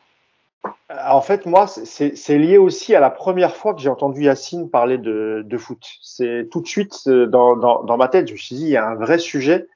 Et c'est des sujets qu'on n'aborde pas si souvent que ça. Et, moi, je, enfin, je tu le sais, Hugo, j'ai connu Yacine quand il était invité une semaine euh, dans l'after suite à, à l'affaire des quotas et notamment au, au Paris Saint-Germain euh, sur les sur le nombre de joueurs noirs, euh, etc. Pourquoi il y avait plus de joueurs noirs et pourquoi euh, il avait il avait expliqué ça du c'était tellement pédagogique. Moi, je buvais ses paroles et en fait, quand on est rentré en contact ensemble, quand il m'a il m'a envoyé un message. Euh, parce que moi déjà à l'époque je savais pas qu'il était c'était un grand grand supporter du, du PSG et du coup, bah, je me suis dit, en plus, si en plus il est supporter du PSG, c'est encore mieux. Et, euh, et encore une fois, toute cette semaine d'émission, ils avaient fait une spéciale en, expliquant euh, un peu comment les joueurs étaient euh, choisis dès leur plus jeune âge. Et Yacine, avec son expérience, moi j'avais appris déjà pas mal de choses. Donc du coup, quand il est venu bosser avec nous sur sur Paris United, et, bah, déjà j'avais kiffé le côté un peu tacticien, comment il expliquait ça, alors que moi je suis pas très très bon là-dedans. Et c'est vrai qu'avec Yacine, j'ai j'ai appris pas mal de choses et je pense qu'on est nombreux aussi. Et c'est peut-être aussi pour ça, Nicolas, toi aussi, que, que tu as été peut-être charmé par, euh, par, par Yacine, c'est sa manière dont il parle, dont il parle football. Et je me suis dit, euh, au lieu de faire un, un, un livre encore sur l'histoire du PSG ou sur une partie de l'histoire du PSG, etc., pourquoi pas justement parler, euh, parce que tu as beaucoup de, de, de, de joueurs qui sont nés à Paris ou en région parisienne, qui sont passés par le PSG, ce qui est normal, c'est les, les, clubs de la capitale, mais tu as aussi beaucoup, beaucoup de clubs qui viennent se, se servir en Ile-de-France. Et moi, l'idée, c'était ça, c'était d'expliquer un peu euh, le, le, le parcours d'un jeune joueur quand il passait par un, par un centre de formation, et surtout ceux après qui sont amenés à, à, à percer, comment comment ils appréhendent le foot, comment ils appréhendent leur carrière, le rôle des parents, le rôle des agents derrière, et, et, et aussi pour euh, peut-être euh, redonner aussi, aussi, un peu aux parents euh, ce, que, ce que doit être le foot pour un enfant en fait. Un enfant quand il, quand il veut jouer au foot, c'est à la base, et, et je crois que c'est 99%, 99% des enfants qui veulent jouer au foot, pardon, euh, ils, ils, rêvent déjà devant leur télé parce qu'ils voient, ils voient des joueurs extraordinaires et aussi ils aiment le ballon. Et en fait, c'était remettre d'abord ça. La, la, la, la, mission première, c'était ça, c'était de s'amuser, d'apprendre un sport en s'amusant, mais pas forcément dans l'optique de percer et de gagner des millions d'euros. Et d'ailleurs, la partie sur les parents, elle est édifiante. Évidemment, tous les parents ne sont pas comme ça, mais c'est vrai que tous, tous, on a déjà vu au bord de terrain le samedi matin, le mercredi après-midi, le dimanche matin, des parents qui gueulent pendant toute la durée du match sur un enfant parce qu'il a raté ça. Imaginez, mettez-vous à la place de l'enfant qui déjà peut-être lui cherche un peu de reconnaissance dans les yeux des parents, qui cherche un petit compliment, qui et qui vit que ça. Parce que le père lui se dit il a raté, il y a des, il y a une détection aujourd'hui, ah il va pas être repéré, on, on, va on va pas on va pas gagner le jackpot. Donc ça c'était une partie du livre je trouvais qui était intéressante à, à expliquer et puis encore une fois il y a le rôle des agents, euh, il y a aussi le, le, vivier qui est en Ile-de-France expliquer euh, que c'est que que c'est que c'est je crois que c'était le deuxième au niveau mondial euh, bassin, bassin de joueurs euh, ou potentiel bassin de joueurs de, de, de professionnels. Donc voilà, c'est tout ça. Et je me suis dit, évidemment qu'il y a une partie sur le PSG parce que on parle de la formation en, Ile-de-France et tous les petits clubs aussi euh, qui fournissent euh, qui fournissent le, le, le Paris Saint-Germain. Donc voilà, et, et j'étais persuadé que si c'était Yacine qui le faisait, d'abord ce serait facile à lire et facile à comprendre puisqu'il est, il est très très bon pédagogue et que c'est des sujets qu'on aborde très peu finalement. Et, et le fait qu'il ait des, des témoignages d'anciens joueurs professionnels qui nous racontent leur parcours, eh ben, eh ben moi je trouvais que c'était une super idée. Alors évidemment, c'est des sujets qui font peut-être moins vendre que lorsque tu parles d'un club professionnel ou si tu fais la biographie d'un joueur, ça c'est ça c'est sûr. Mais, mais quand tu commences à lire les premières lignes, tu es plongé directement dedans et tu plus envie de t'arrêter. Donc vraiment, moi j'encourage les gens. Ah, excusez-moi. petit accident. Moi, j'encourage les, ouais, j'encourage les gens vraiment euh, à acheter ce livre parce que tu apprends déjà beaucoup, beaucoup de choses. Si tu as des enfants qui font du foot, eh ben, tu vas reconnaître certains traits de ce que décrit Yacine euh, dans, dans, dans, ce qui se passe dans les, dans les clubs amateurs. Et puis, vous aurez la chance aussi d'avoir aussi euh, le témoignage de, Nicolas Maurice Bellet, qui a, une très, très belle carrière professionnelle en Ligue 1 et, qui nous apporte aussi des éclairages. Tu as aussi des, des, des recruteurs, tu as, voilà, as, as, pas mal de choses. Et, et, voilà, moi je suis content pour Yacine parce qu'il le mérite, parce que c'est quelqu'un d'honnête. Et je dis pas ça parce que c'est mon pote, on se connaît pas depuis 20 ans. Euh, voilà, mais moi j'ai découvert quelqu'un d'honnête, quelqu'un de sérieux. Alors c'est vrai, parfois il est un peu dur, parfois tu as l'impression qu'il est jamais content, qu'il râle, tout ça, machin. Mais vraiment, quand tu, quand tu le connais personnellement, euh, tu, quand tu vois ses tweets ou ses, parfois ses posts Facebook et tu parles à Yacine, tu dis mais c'est deux personnes complètement différentes. Yacine, c'est quelqu'un de très gentil, très posé, très euh, truc. Mais quand il parle de foot, il est possédé. C'est comme ça. quand il parle de foot, il est complètement possédé. Donc vraiment, moi, c'est, moi, j'ai pas écrit le livre. Je l'ai juste aidé, euh, présenter les bonnes personnes. On, on, on, a beaucoup discuté pendant l'écriture et, et ce que, ce que, ce que, ce que l'idée que j'avais de, de, de, ce livre. Mais tout le reste, c'est, lui. Et, et, et voilà, j'espère vraiment qu'il en vendra beaucoup. Euh, parce que c'est pas une question d'argent, mais je, faut il est, c'est quelqu'un qui gagne à être connu en fait. Voilà. Donc euh, voilà, Yacine, je t'ai fait beaucoup d'éloges, donc je t'envoie le rib dans cinq minutes, hein, tranquillement, tranquillement. donc voilà, Hugo, c'est ah, ah, parce que comme je vais bientôt y aller, donc euh, voilà, je, ouais. je ah, mais... dire ça. C'est important d'avoir ton mot aussi, Mousse, euh, en plus de Yacine, parce que tu l'as voilà aidé dans, dans, dans la réalisation du livre. mais c'est vrai que de toute façon, vous n'avez pas vous, vous, le verrez à travers le livre euh, si vous l'achetez, je vous le conseille vivement, mais vous voyez que Yacine est, un homme passionné par le football et que justement, ce qu'il évoque dans le livre, c'est pourquoi il en a marre que ça marche, enfin, qu'il y ait des problèmes comme ça dans la formation en France, avec les, les jeunes parents par rapport à, à, à, leurs enfants qui veulent évidemment, qui voient un peu leur, leur, leur enfant comme une machine à cash et voilà, les faire euh, devenir des joueurs professionnels au détriment de eux qui viennent pour le plaisir et, et de jouer avec des enfants euh, et de jouer au football, voilà, ce qui est l'essence quand même de ce sport, de prendre du plaisir. Et euh, il y a plein de choses évidemment et de messages, je trouve, et de, qui sont évidemment très importants dans ce livre. Et au-delà de parler de, de, football, mais aussi euh, la notion de, de, de, plaisir du football. Oui, euh, Mousse. Un dernier mot, parce que je, je, il va falloir que j'aille chercher le petit à l'école, euh, sinon j'aurai des, sinon des problèmes avec, ma, avec madame. c'est qu'Yacine, en vérité, il aurait pu avoir une, une, toute autre carrière, même de coach. Je suis persuadé que ce soit dans les médias ou même dans le foot. Euh, voilà, mais c'est quelqu'un qui trahit pas ses principes. Et ça, aujourd'hui, c'est très très rare parce que dans ce domaine-là, évidemment, tu peux briller assez vite, euh, que ce soit dans le domaine professionnel, c'est-à-dire en tant que peut-être adjoint d'un club, ou parce que je sais qu'en termes de, de, diplôme, tu peux pas entraîner aujourd'hui en France un, un, un, club professionnel, mais tu aurais peut-être pu le faire à, à l'étranger. Il y a des pays où tu, tu, aurais pu le faire. Mais même dans les médias, c'est quelqu'un qui, qui, qui a, complètement sa place dans, dans des émissions de débrief, dans, dans, des émissions de grande écoute. Moi, je suis très très content qu'il soit avec nous. J'espère qu'il restera longtemps avec nous. Moi, malheureusement, j'ai pas les moyens de lui qui, qui s'achète une Mercedes ou un château. Mais, euh, mais voilà, c'est quelqu'un qui, qui vraiment gagne à être connu, quelqu'un d'honnête, quelqu'un de sincère, quelqu'un de très très simple, très abordable, qui répond toujours. C'est un des rares que je vois dès qu'on sur les réseaux on lui demande quelque chose, il répond. Même parfois, je lui dis mais Yacine, calme-toi. mais il est comme ça, c'est dans sa nature. C'est un mec simple, c'est un mec gentil. Si quelqu'un lui pose une question, c'est pas parce que le mec il a trois followers qu'il va pas lui répondre. Il répond à tout le monde. Donc voilà, Yacine, c'est d'abord un mec bien, c'est un super éducateur. Donc vraiment, achetez son livre et vous serez pas déçu. Voilà. Vous serez pas déçu. Euh, est-ce que je te libère? Te libère, Mousse, avant de donner la parole ouais, à... parce qu'il est 42, il sort à 45. Je suis déjà en retard. Ah oui, bah, alors, non, mais je, suis dé, je, suis dé, je, suis dégoûté parce que voilà, j'aurais préféré, j'aurais bien aimé participer au débat et puis j'avais plein de questions à poser à Nicolas. Et eh ben, on se fera une bouffe à Paris et puis je te poserai mes questions directes. Ah.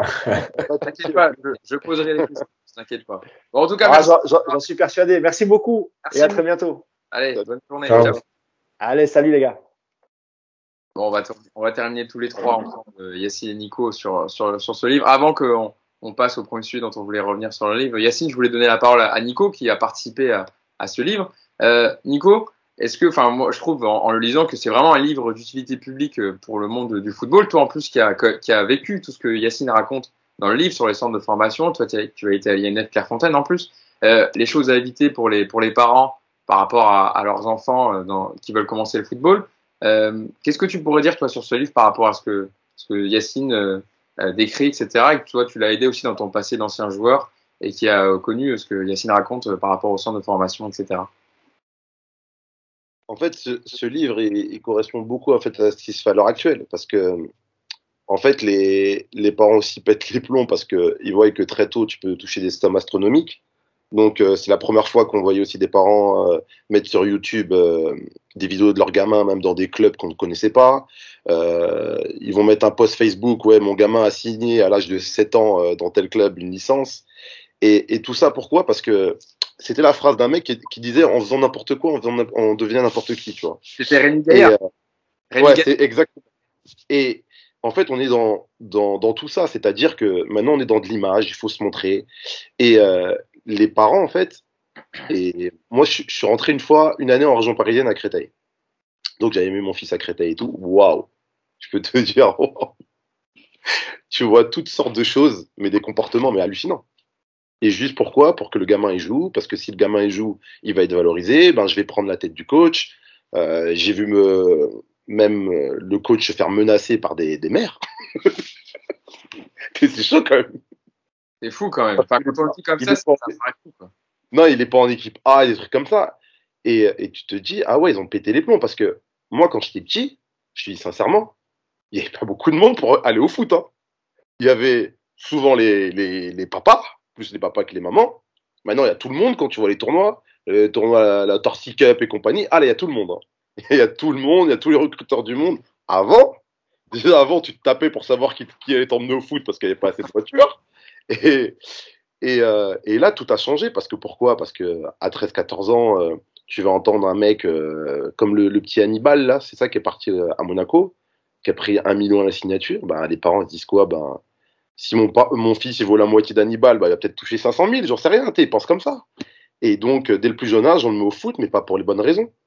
Et il y a des gamins, en fait, ils vont au foot pas par plaisir, mais parce que on, on, les a déjà mis dans un mode adulte. Et le problème, c'est que ce genre de comportement, ça des enfants, en fait, qui euh, ne vont pas dans le foot pour les bonnes raisons. Par exemple, euh, souvent on parle de sur Facebook, Facebook, Instagram, d'avoir la pastille bleue pour, euh, soi-disant, c'est une personne connue ou officielle, j'en sais rien. Mais t'as pas l'impression que maintenant les joueurs de nos jours aiment le foot, mais ils aiment plus tout ce que peut leur apporter le football. Et, et le problème, c'est que quand ces produits-là, ils arrivent en professionnel, ils sont déjà matrixés. Tu vois, une fois, je sais plus, euh, bon, je vais pas te dire le nom de la personne, tu vois, mais un, jeune joueur, on parlait de. de. Je sais plus de quoi on parlait, et je crois à un moment, il m'a dit Ouais, mais t'as combien de cas sur euh, Instagram? Mais qu'est-ce qu'on en a à foutre J'ai 8K, 10K, 20K. Mais parce que, en fait, son baromètre d'être connu ou pas connu, c'était ça. Et c'est un joueur qui vient de démarrer sa carrière. Parce que ils sont dans ces codes-là. Et tout ça, en fait, Yacine l'explique en disant que ça part aussi des parents depuis le départ. Et aussi euh, des clubs, parce qu'à un moment, tu dois savoir aussi gérer ce genre de joueurs. Parce que toi, tu dois les emmener à ce qu'ils ont, en fait, une espèce de fraîcheur mentale quand ils vont faire leur, carrière. Tu peux pas être déjà bousillé du cerveau quand tu vas commencer ta carrière, sinon ta carrière va pas durer. Et tout ça, en fait, toute leur préparation, bah, elle est très très mal préparée. Parce que les, parents, ils mettent déjà une espèce de pression euh, autour de l'enfant parce que l'enfant, entre guillemets, ça devient l'enfant roi, quitte des fois à délaisser même d'autres enfants de la famille. Et, euh, et le gamin aussi, par par, euh, comme c'est une valeur marchande à l'intérieur de son club, a aussi un double problème là-dedans. Donc elle est où, entre guillemets, la protection de l'enfant indirectement et là, je te parle par rapport aux joueurs quand il est jeune. Mais tu sais, on parlait par rapport à un sujet avec Yacine qui, euh, qu'on en parlait une fois qu'on était avec Bouka, c'est euh, souvent quand on est en centre de formation, bah, tu passes U17, U19. Moi, à l'époque, c'était ça quand, quand j'ai quitté Clairefontaine. Mais des fois, tu, laisses trop long, tu restes trop longtemps en CFA. C'est-à-dire que c'est un passage. J'ai l'impression que le train, il est bloqué là. Parce que euh, soit tu n'as pas assez le niveau ben, pour être en pro, soit en pro, en fait, il y, a trop de monde dans l'effectif et que tu peux pas. Et en fait, tu n'as pas d'alternative. Et des fois, tu fais 4 ans en CFA, bon, maintenant qui est l'équivalent de National 2 ou même National 3. Mais à un moment, je te jure, es, mentalement, tu es au bout. Moi, je me rappelle quand j'ai commencé à Monaco, j'ai commencé très tôt.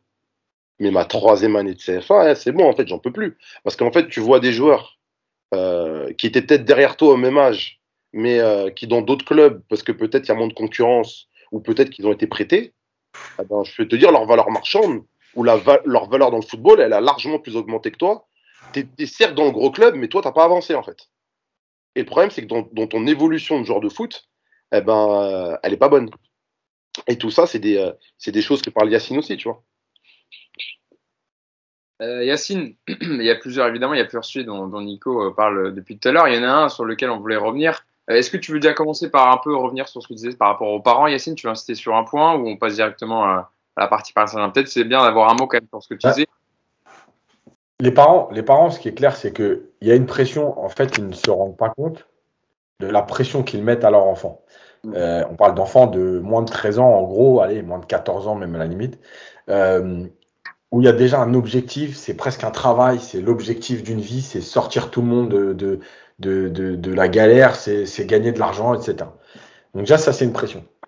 Euh, c'est aussi une pression par rapport aux autres parce que les parents ils pensent souvent que quand euh, par exemple tu vas euh, critiquer ton fils ou, lui donner des conseils et tout et après en rentrant critiquer son partenaire ils pensent ou même d'ailleurs pas que en rentrant parce que des, fois c'est au bord du terrain qu'il y a un papa qui va dire à l'autre ouais pourquoi tu lui donnes pas le ballon? etc ils pensent que ça fait plaisir à son enfant. Et vous savez pas que les enfants ils ont tellement honte de ça mais vraiment, c'est-à-dire que moi, souvent, j'ai parlé à des enfants euh, où je voyais des, des, visages, tu vois. Donc, je vais leur parler, leur dire, ouais, qu'est-ce qui va pas et tout. Et l'enfant, il me dit, ouais, mais en fait, moi, j'en ai marre que mon père, il parle au bord du terrain, j'en ai marre que mon père, il crie, j'en ai marre que mon père, il, il parle à, euh, il parle à Thomas, euh, il insulte Thomas parce qu'il m'a pas fait la passe. Ils ont honte. Mais les parents sont tellement dans cette idée de qu'est-ce que je peux faire pour qu'il réussisse eh ben, c'est lui mettre la pression, c'est lui rentrer dedans pour qu'il donne tout, pour que voilà, il lâche pas. Eh ben, euh, ils se rendent pas compte du mal qu'ils font à leur enfant. Ça, c'est ça, c'est vraiment important. La deuxième chose sur les parents, c'est euh, ce qui me dérange le plus, c'est les changements de club permanents. Euh, parce que déjà d'une, il y a l'enfant et l'adaptation. C'est-à-dire qu'on change de club tous les tous les six mois ou tous les ans, des fois trois fois par an. Bah justement, j'ai un passage, je vais le lire, comme ça, ça appuiera sûrement ton propos, ça donnera sûrement aux gens qui nous écoutent envie de, de l'acheter. Euh, un enfant ne joue pas en équipe A alors que son père pense que c'est un surdoué, pas grave, il change de club dès le mois d'octobre. Il ne joue pas non plus dans son nouveau club, pas grave, il changera encore en janvier. Il fut un temps, les, les, enfants venaient au foot pour jouer avec leurs copains, passer un bon moment, ils prenaient une licence dans un club, on ne s'engageait pas pour suivre un coach, Désormais, on prend une licence pour jouer dans une équipe A, peu importe où, et si un entraîneur s'en va, il emmène avec lui la moitié, voire plus de son équipe. Il fut un temps, les enfants venaient au foot ensemble, dans le club de leur ville, prenaient leur douche en chambre, discutaient, rigolaient, puis repartaient ensemble. Aujourd'hui, ils viennent au foot en tenue, s'entraînent et repartent aussitôt la communication réduite à sa plus simple expression. Voilà, c'est ça. Et en fait, c'est ce que je dis, le problème de, changer l'enfant de club. Déjà, ça veut dire que tu l'aides pas parce que ça veut dire qu'il n'a pas à travailler. En gros, toi, tu es le meilleur. C'est ton coach qui comprend rien. Peut-être pas le travail du coach, évidemment. Et puis en plus, et je pense que nous, on est tous concernés, la plupart, quand tu joues comme ça chez les petits, tu joues souvent euh, avec des copains de ton école, puisque tu es dans le club de ta ville. Moi, j'ai commencé le foot à Cachan, euh, jusqu'à ce que je parte à Palaiso quand j'avais 11 ans, 12 ans. Euh, j'ai joué avec, des copains de mon école. C'est-à-dire que moi, le lundi, quand on arrivait à l'école, tu parlais foot avec tes copains, tu parlais du match du samedi. Aujourd'hui, tu as des gamins, je vais prendre l'exemple, je le cite, encore une fois, c'est pas pour les montrer du doigt, c'est parce que c'est un club où j'ai joué et c'est un club que je connais bien. Donc Montrouge, bah, tu arrives à Montrouge en U10, donc CM2, école primaire. Tu as des gamins de Cachan, tu as des gamins de Bagneux, tu as des gamins de Bourg-la-Reine, tu as des gamins de Sceaux, tu as des gamins de Montrouge quand même, euh, tu as des gamins de Vanves. En fait, oui, voilà, ce que tu dis dans le livre, c'est qu'en gros, les clubs comme ça peuvent se permettre de dépier, de dépier, de prendre tous les jeunes, bons jeunes joueurs des clubs aux alentours parce que c'est des grosses structures. Montrouge, c'est des gros clubs comme euh, euh, et qui vont leur permettre ensuite d'accéder à des clubs professionnels, mais au détriment de leur de leur euh, on va dire de leur progression, de les faire progresser dans leur club. Bien sûr, parce que en fait, ces, ces mecs-là, ils recrutent plein de joueurs, mais on n'a pas le droit de faire jouer tous les recrues, toutes les recrues. Donc, à un moment donné, tu vas dire à des gamins, tu joues pas samedi, parce qu'on a déjà trop de trop de mutés, trop de joueurs. Donc, tu joueras la semaine prochaine. Six nouveaux joueurs par club, euh, c'est ça dans le monde. Maximum par match, voilà. Six joueurs mutés par, euh, par saison. Voilà. Et donc, en fait, le truc, c'est que ces gamins-là, moi, je vais, je, vais, je vais être clair. Là, par exemple, je suis à Cachan. Très petit club, tous les équipes en district et tout, il n'y a pas de problème. Bah, j'ai aujourd'hui trois U11 qui viennent de partir à Montrouge. Mais c'est des bons joueurs. Hein. Mais c'est pas, c'est pas non plus des extraterrestres déjà. Et ensuite, est-ce que cette année, il n'y avait pas moyen qu'ils continuent, puisqu'ils sont bons aujourd'hui alors qu'ils sont licenciés de Cachan mm. Il y a peut-être moyen qu'ils continuent à travailler encore cette année avec leurs copains, euh, dans leur ville, de ne pas se taper 30 minutes de bus quand tu es un CM2 euh, pour aller à l'entraînement trois fois par semaine. Non, les mecs, il faut qu'ils prennent, ils prennent, ils prennent. Tiens, il y a trois bons joueurs à Cachan, on prend les trois bons joueurs. Tiens, après, il y a deux bons joueurs à Bagneux, il faut les prendre. Tiens, il y a trois bons joueurs à Bourg-la-Reine, il faut les prendre. Ils font leur marché, ils prennent un peu là, un peu là. En fait, ça, c'est voilà. Ils ne joueront pas tous, évidemment, dans le club. Voilà. Et après, tu as l'éducateur qui va venir te poster, comme, euh, comme le dit Nico tout à l'heure, sur Facebook. Euh, ah, nos U11, 17 matchs, 17 victoires. Non, c'est pas tes U11. C'est les U11 des autres éducateurs que toi, tu as pris et que tu as fait jouer ensemble. Moi, c'est moi mes U11 à Cachan, c'est mes U11. C'est-à-dire que j'ai que des petites Cachans. Euh, j'ai pas de, enfin, je recrute personne. Jusqu'à un certain âge, je recrute personne. C'est les petites Cachans, ils viennent, ils jouent au foot. Voilà. Et, comme, euh, comme Athletic Bilbao, tu recrutes que des joueurs du Pays Basque, c'est ça qu'on va on va dire ça. en tout cas, non, mais c'est vrai que c'était une, partie, une partie quand même très très intéressante et que tu évoques au, début du livre. Il y a une partie où on voulait revenir parce qu'évidemment, pour ceux qui nous écoutent, euh, voilà, le podcast Orge Capital, on parle de, euh, de l'actualité du, du, Paris Saint-Germain. on parle, il y a un passage évidemment que j'ai noté, je, l'ai annoté, donc je, vais, je fais comme tu Laurent Ruquier quand il était en qui notait, qui stabilotait les, les les passages qu'il voulait évoquer avec l'auteur du livre. Euh, et je vais, je vais venir à toi, Nico, je ferai réagir Yacine dessus après, mais avec la mine d'or que représente l'île de France, en termes de profit de joueurs, le PSG devrait sortir chaque année au moins un joueur par ligne qui puisse évoluer au sein de son équipe professionnelle. Ça valoriserait son centre de formation, ça donnerait une, identité à l'équipe, mais surtout ça éviterait de devoir recruter, de se tromper sur un grand nombre de transferts. Et pourquoi j'évoque ce passage-là? Parce qu'on en parle souvent dans le podcast, des joueurs moyens qui n'arrivent pas à rentrer dans la rotation et parce qu'évidemment, il n'arrive pas à bousculer le 11 titulaire, et souvent on est déçu quand les joueurs euh, remplaçants euh, remplacent les titulaires. Quand on voit que sur les dix dernières années, le club de la capitale a dépensé 40 millions d'euros sur Thilo Kerrer, 28 sur euh, Grégor Krikoviak, 25 sur Ressé, 23 sur Levin Kurzawa, 10 sur Benjamin Stambouli, 15 sur Lucas Digne, sans compter les salaires donnés à la Sanadira ou à Tel Ben Arfa, arrivés libres tous les deux. Il y avait sûrement de la place à faire à quelques jeunes si on les avait mieux formés et préparés. Est-ce que Nico, tu d'accord, évidemment, je pense que tu es d'accord avec ça, sur le fait qu'en fait, Paris devrait s'appuyer plus sur son centre de formation pour ce genre de joueurs qui doivent rentrer dans la rotation et prendre du temps de jeu au fur et à mesure avec le groupe pro, en intégrant le groupe pro ben, Ça devrait être fait comme ça, parce que quand tu regardes même euh, des clubs comme Liverpool, sur un ou deux joueurs, ils le font. Et pourtant, euh, ça dérange pas le club. Mais le problème, c'est quand. est ce que Mbappé avait dit une fois euh, ben, dans son interview, c'est qu'en France, on est très critique avec, déjà avec le français, pas avec l'étranger. Et euh, dans les clubs, on est plus, plus critique envers nos joueurs formés qu'avec ceux de l'extérieur qui apportent pas. Ça, c'est un truc qui est, assez paradoxal. Et euh, ben, je vais donner moi l'exemple d'Nkunku. Moi, tu vois, j'adore Draxler parce que je sais que c'est un de tes joueurs que tu aimes bien, mais très doué et tout. Mais entre ce que tu l'as donné, ce que tu l'as apporté, et même le langage corporel qui, dans, dans le temps de jeu que tu lui donnes, est-ce que c'est normal de le prolonger? Parce que quand je prends cet exemple-là, je me rappelle d'un doublé que Nkunku il met contre Montpellier, je crois, même il l'avait mis déjà à la mi-temps. Mm. Que ce joueur-là, formé au club, arrive à mettre un doublé dans un effectif assez fort, en fait, c'est un mauvais message même envoyé à toute la formation. C'est-à-dire qu'ils se disent quoi, les mecs, quand ils vont voir, euh, euh, ils vont au match du PSG au Parc des Princes. Putain, un petit chez nous, il met un doublé. La semaine suivante, il, soit il n'est pas dans le groupe, soit il est remplaçant. Et c'est peut-être Draxler qui va le remplacer, qui fait une sieste depuis 6-8 euh, mois. Les mecs, ils se disent. Non, mais c'est vrai, tu vois ce que je veux dire. Après, j'ai sur la sieste. Non, mais je parlais pas, je pensais pas à Draxler. Non, je rigole. non, c'est sûr. Non, mais moi, j'adore, j'adore la qualité du joueur parce que sur certains coups d'éclat, il peut te faire, euh, voilà, sur ce que certains. pareil que toi. De faire, mais je suis d'accord que ça rentre dans ce type de joueur qui devrait évidemment euh, venir du centre de formation pour compléter l'effectif. Et, et, et, tellement le monde il est fou quand Kouassi, tu lui donnes sa chance, bah, c'est là qu'il se barre. Bah, va, va, comprendre maintenant. Mais est-ce que le mal était déjà fait en fait au club par rapport à ce genre de comportement qu'il y a eu, tu vois? Et à un moment, pour redonner la confiance aux, joueurs, il faut commencer à faire jouer les, joueurs du centre. Moi, quand je vois un, un Dimba Njimbe, je sais pas comment on dit son nom. Dina Mbimbe. Dina Mbimbe.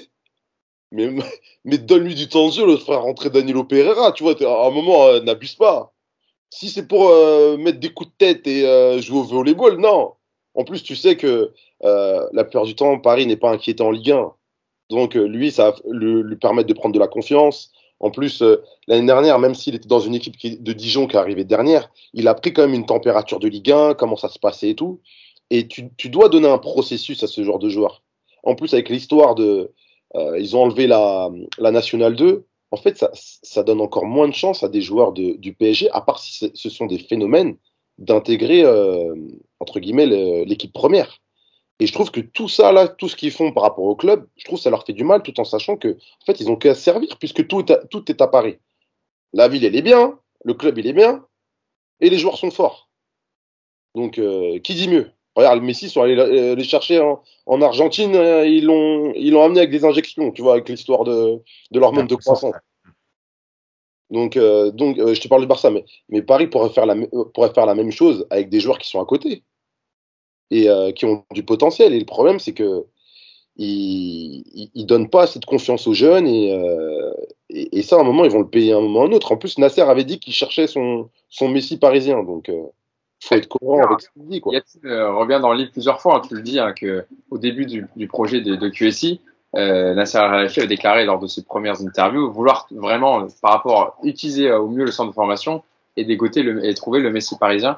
Et je cite un autre passage de ton livre, Yacine, où tu dis, pour être concret, voici la composition du groupe parisien idéal. Une ou deux stars, une quinzaine de top joueurs à leur poste et cinq ou six jeunes formés au club. Et surtout, ne pas oublier de créer une véritable identité du jeu parisienne et choisir les entraîneurs de l'équipe première en conséquence. Parce que tu en parles beaucoup dans le livre, Yacine, on a déjà fait des podcasts, on revient sur le, le, centre de formation du Paris Saint-Germain, comment utiliser les jeunes, mais avec les changements perpétuels dans l'organisation du centre de formation, on l'a vu encore cette année avec Johan Cabaye qui a pris la direction du centre de formation, alors que c'est sa première expérience à ce poste-là, on comprend pas pourquoi. On ne sait pas d'ailleurs pour l'instant ce qu'il a trop fait, on n'en entend pas beaucoup parler pour l'instant. Mais c'est vrai que euh, par rapport à ce que disait Nico aussi, c'est important, de, c'est toujours une problématique, mais de devoir intégrer ces jeunes-là par rapport à l'exemple d'Eric Dinaï-Bimbe qui est, voilà, qui est flagrant sur le fait qu'il pourrait largement compenser et jouer à la place de, Danilo Pereira, que ça n'affaiblirait pas le groupe, Yacine, c'est ça surtout. Ça n'affaiblirait pas le groupe du Paris Saint-Germain. Voilà, c'est ça. Sauf que le PSG est dans une image de, en gros, on veut que des internationaux. Euh, le jeune, ils n'ont pas le temps, on n'a pas le temps de les lancer, on n'a pas le temps de les préparer. Alors que justement, je crois que si vraiment il y a une période où le PSG pourrait se le permettre, c'est celle-là. Parce que Évidemment qu'une année sur quatre, il y a une équipe qui te passe devant. Il y a eu Monaco, là, il y a eu Lille. Mais en gros, donc trois années sur quatre, tu es au-dessus de tout le monde et tu, finis le championnat avec 20 points d'avance. Ça veut dire quoi? Ça veut dire que c'est justement à ce moment-là que tu peux donner du temps de jeu aux jeunes euh, en les intégrant de temps en temps. Et en plus, pas en les lançant tous en même temps, comme à une époque euh, avec Paul Le Guen. C'est vraiment, tu peux mettre deux jeunes là, deux jeunes là, euh, parce que tu as 20 points d'avance, parce que si tu perds ce match, c'est pas la fin du monde. etc. Parce que tu as l'après-Ligue des Champions, parce que tu as les internationaux en Amérique du Sud qui reviennent. Donc, c'est typiquement le moment, il est là. Voilà. Sauf que le PSG n'est pas là-dedans. Et ça, c'est un vrai problème parce que, euh, euh, encore une fois, on nous explique toujours, quand on, tient ce discours, on nous dit, un, arrêtez avec les titis. Deux, citez-moi les autres. Ben, déjà, cette année, Barcelone, par exemple, Gavi, la dernière Pedri, euh, Alexander Arnold.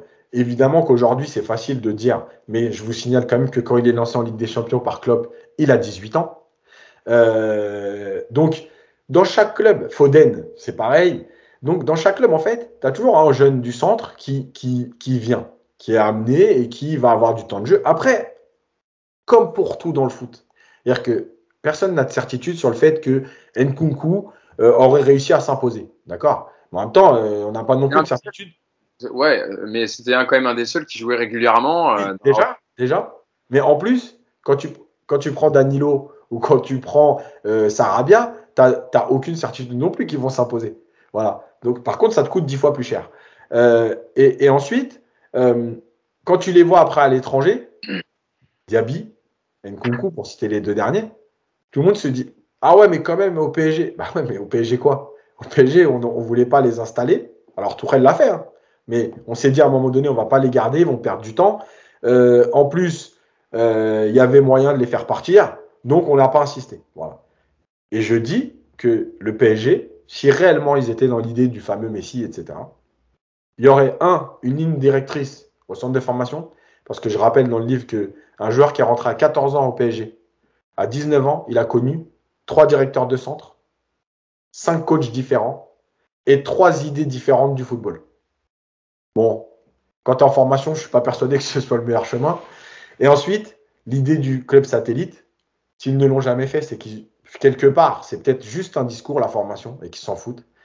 Parce que, tu vois, euh, le club satellite qui peut te servir à donner du temps de jeu à des jeunes. Alors, tu prends un club satellite en Belgique, au Portugal, dans un bon petit championnat. Euh, et l'objectif de ce coach-là, ce serait juste de dire, toi, tu te maintiens. Ce qui m'intéresse, c'est que mes jeunes, là, ils jouent 30 matchs de Ligue 1 dans ces pays-là. Si tu arrives à gratter une place en Europa League, même en Conference League, ça va leur apprendre encore le niveau européen, etc. Il n'y a pas de problème. Euh, et tu vois, par exemple, Frank Hayes aujourd'hui, on en parle parce qu'il est à Lens, il brille, mais finalement, Frank Hayes, il entraînait avant. Eh ben, pour moi, c'est le profil type que le PSG doit trouver, le placer dans son club satellite et lui dire voilà, toi, ton travail, c'est ça. Du jeu, donner du temps de jeu aux joueurs. Évidemment, je ne te dis pas de créer un club satellite avec 23 euh, euh, gamins de 17 ans. Dans ton équipe, tu as 3-4 cadres qui vont leur apprendre, qui vont leur apporter, qui vont les cadrer mais c'est 7, 8 titulaires de 16 ans, euh, de 17, 18 ans dans, un, dans une Ligue 1 et avec un entraîneur avec ce profil formateur, mais aussi compétiteur qui sait allier les deux, qui met du jeu en route. Voilà, et tes joueurs ils vont progresser. Parce que comme l'a dit Nico, comme l'a dit Nico, Dina Bimbe, évidemment que c'est pas à Dijon qui progresse. Par contre, c'est à Dijon en Ligue 1 qu'il acquiert certaines choses propres au haut niveau. C'est-à-dire que même s'il est à Dijon, il joue Montpellier, il joue Lyon, il joue Bordeaux, il joue Marseille, il joue Paris. Tous ces matchs-là, c'est de l'apprentissage. Maintenant, là, au PSG, ok, il est dans le groupe pro. Ok, il s'entraîne avec les, Neymar et tout. Sauf que déjà, le PSG, s'il s'entraîne une fois par semaine, c'est énorme. Parce qu'entre les matchs, voilà, tu tu peux pas faire. Et il va passer, euh, bah là, neuf mois sur le banc. Mais c'est une perte de temps. C'est une perte de temps. Tu apprends en jouant. Et justement, Nico, ça m'intéresse d'avoir ton avis parce que est-ce qu'à l'époque où tu étais au centre de formation de Monaco, s'il y avait eu, euh, comme euh, à l'heure actuelle, le, club satellite du, Cercle Bruges, où euh, Monaco envoie beaucoup de joueurs pour se former, acquérir du temps de jeu en D1 belge, bon maintenant ils sont, ils sont, ils sont descendus, mais est-ce que toi ça t'aurait convaincu, est-ce que tu aurais accepté de, faire ce, prêt dans, le club satellite pour pouvoir progresser et revenir plus fort à Monaco? Ah bien sûr, Et ça m'est arrivé, bon, j'ai eu un prêt un moment en Ligue 1 quand c'était à Sedan. Mais c'est parce que, en fait, je voulais une continuité.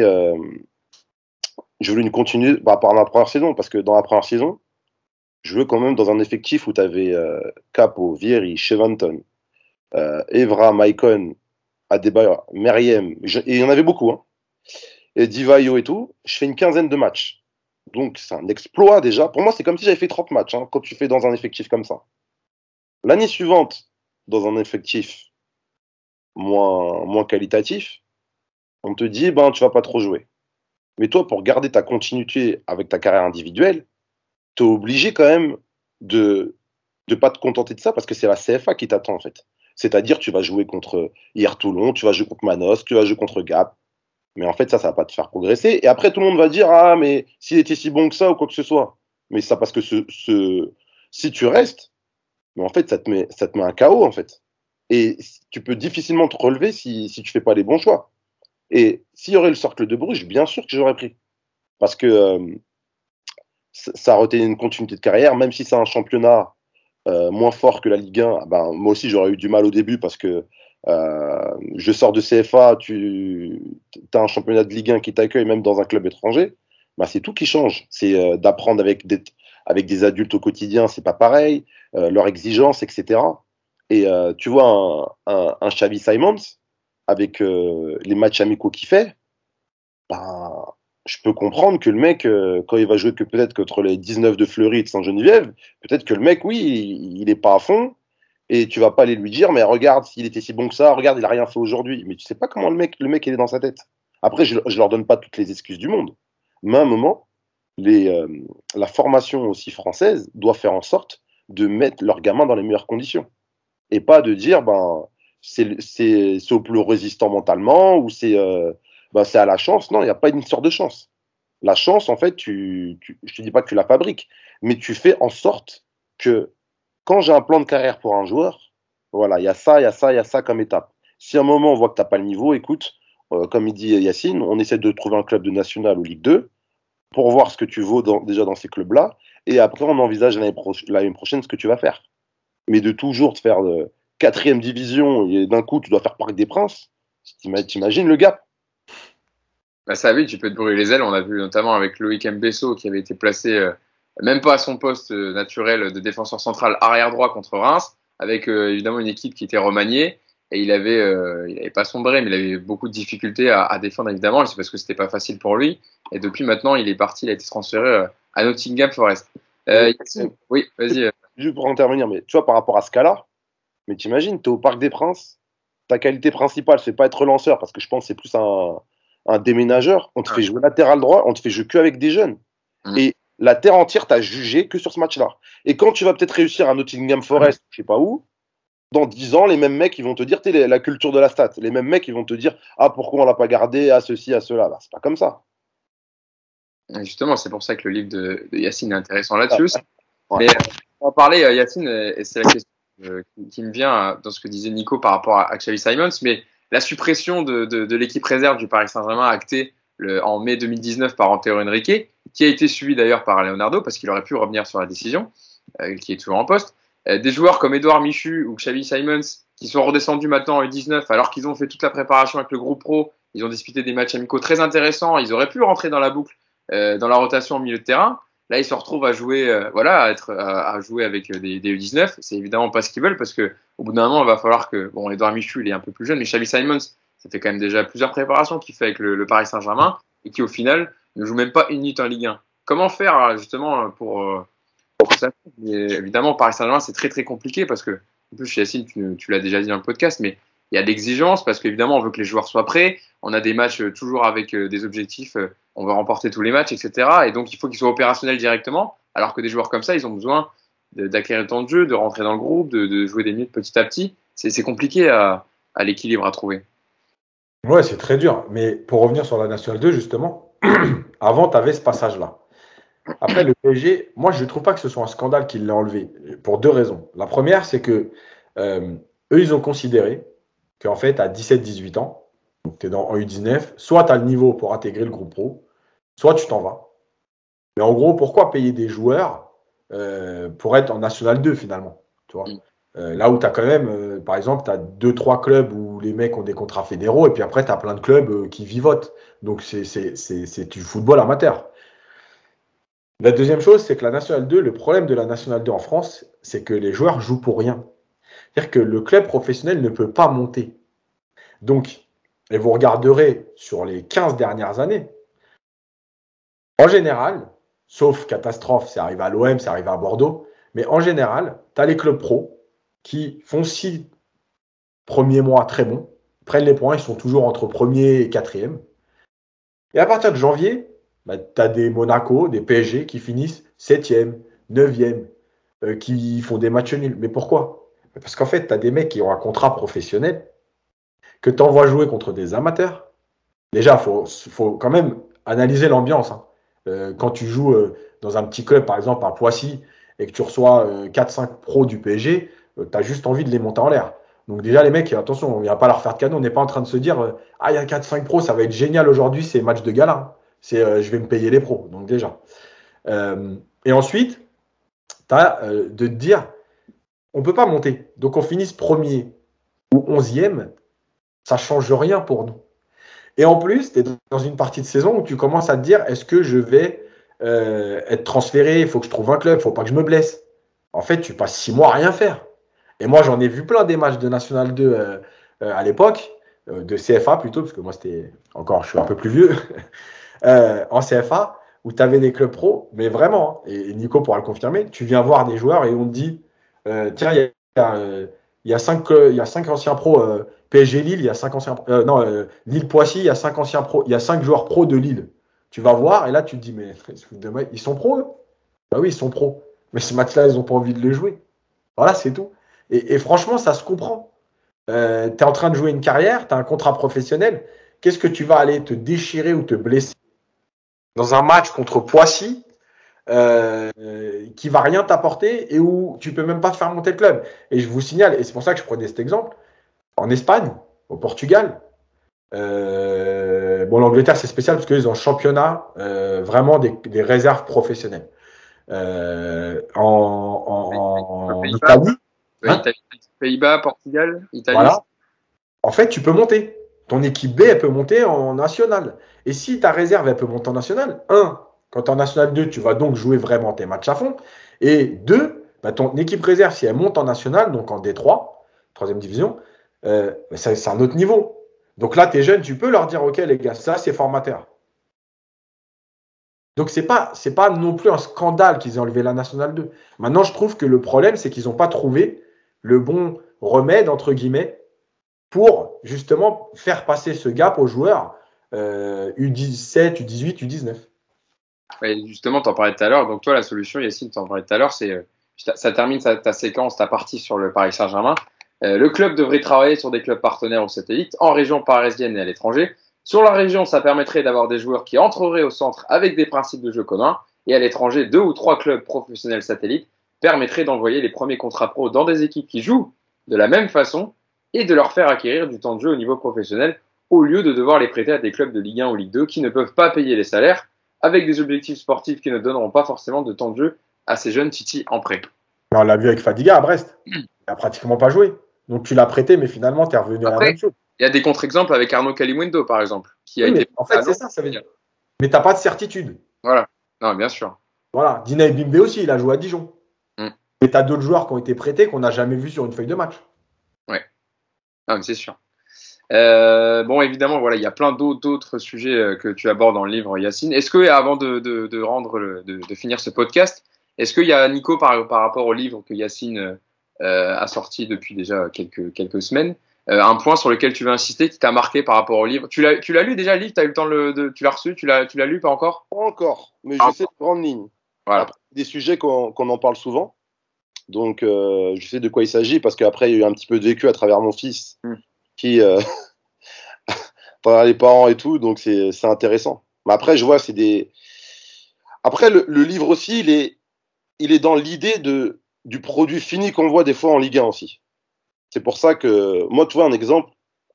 Moi, une fois, un recruteur, il me disait que avant qu'on prenait un joueur, on prenait sur deux, voire trois qualités qui étaient au-dessus de la moyenne.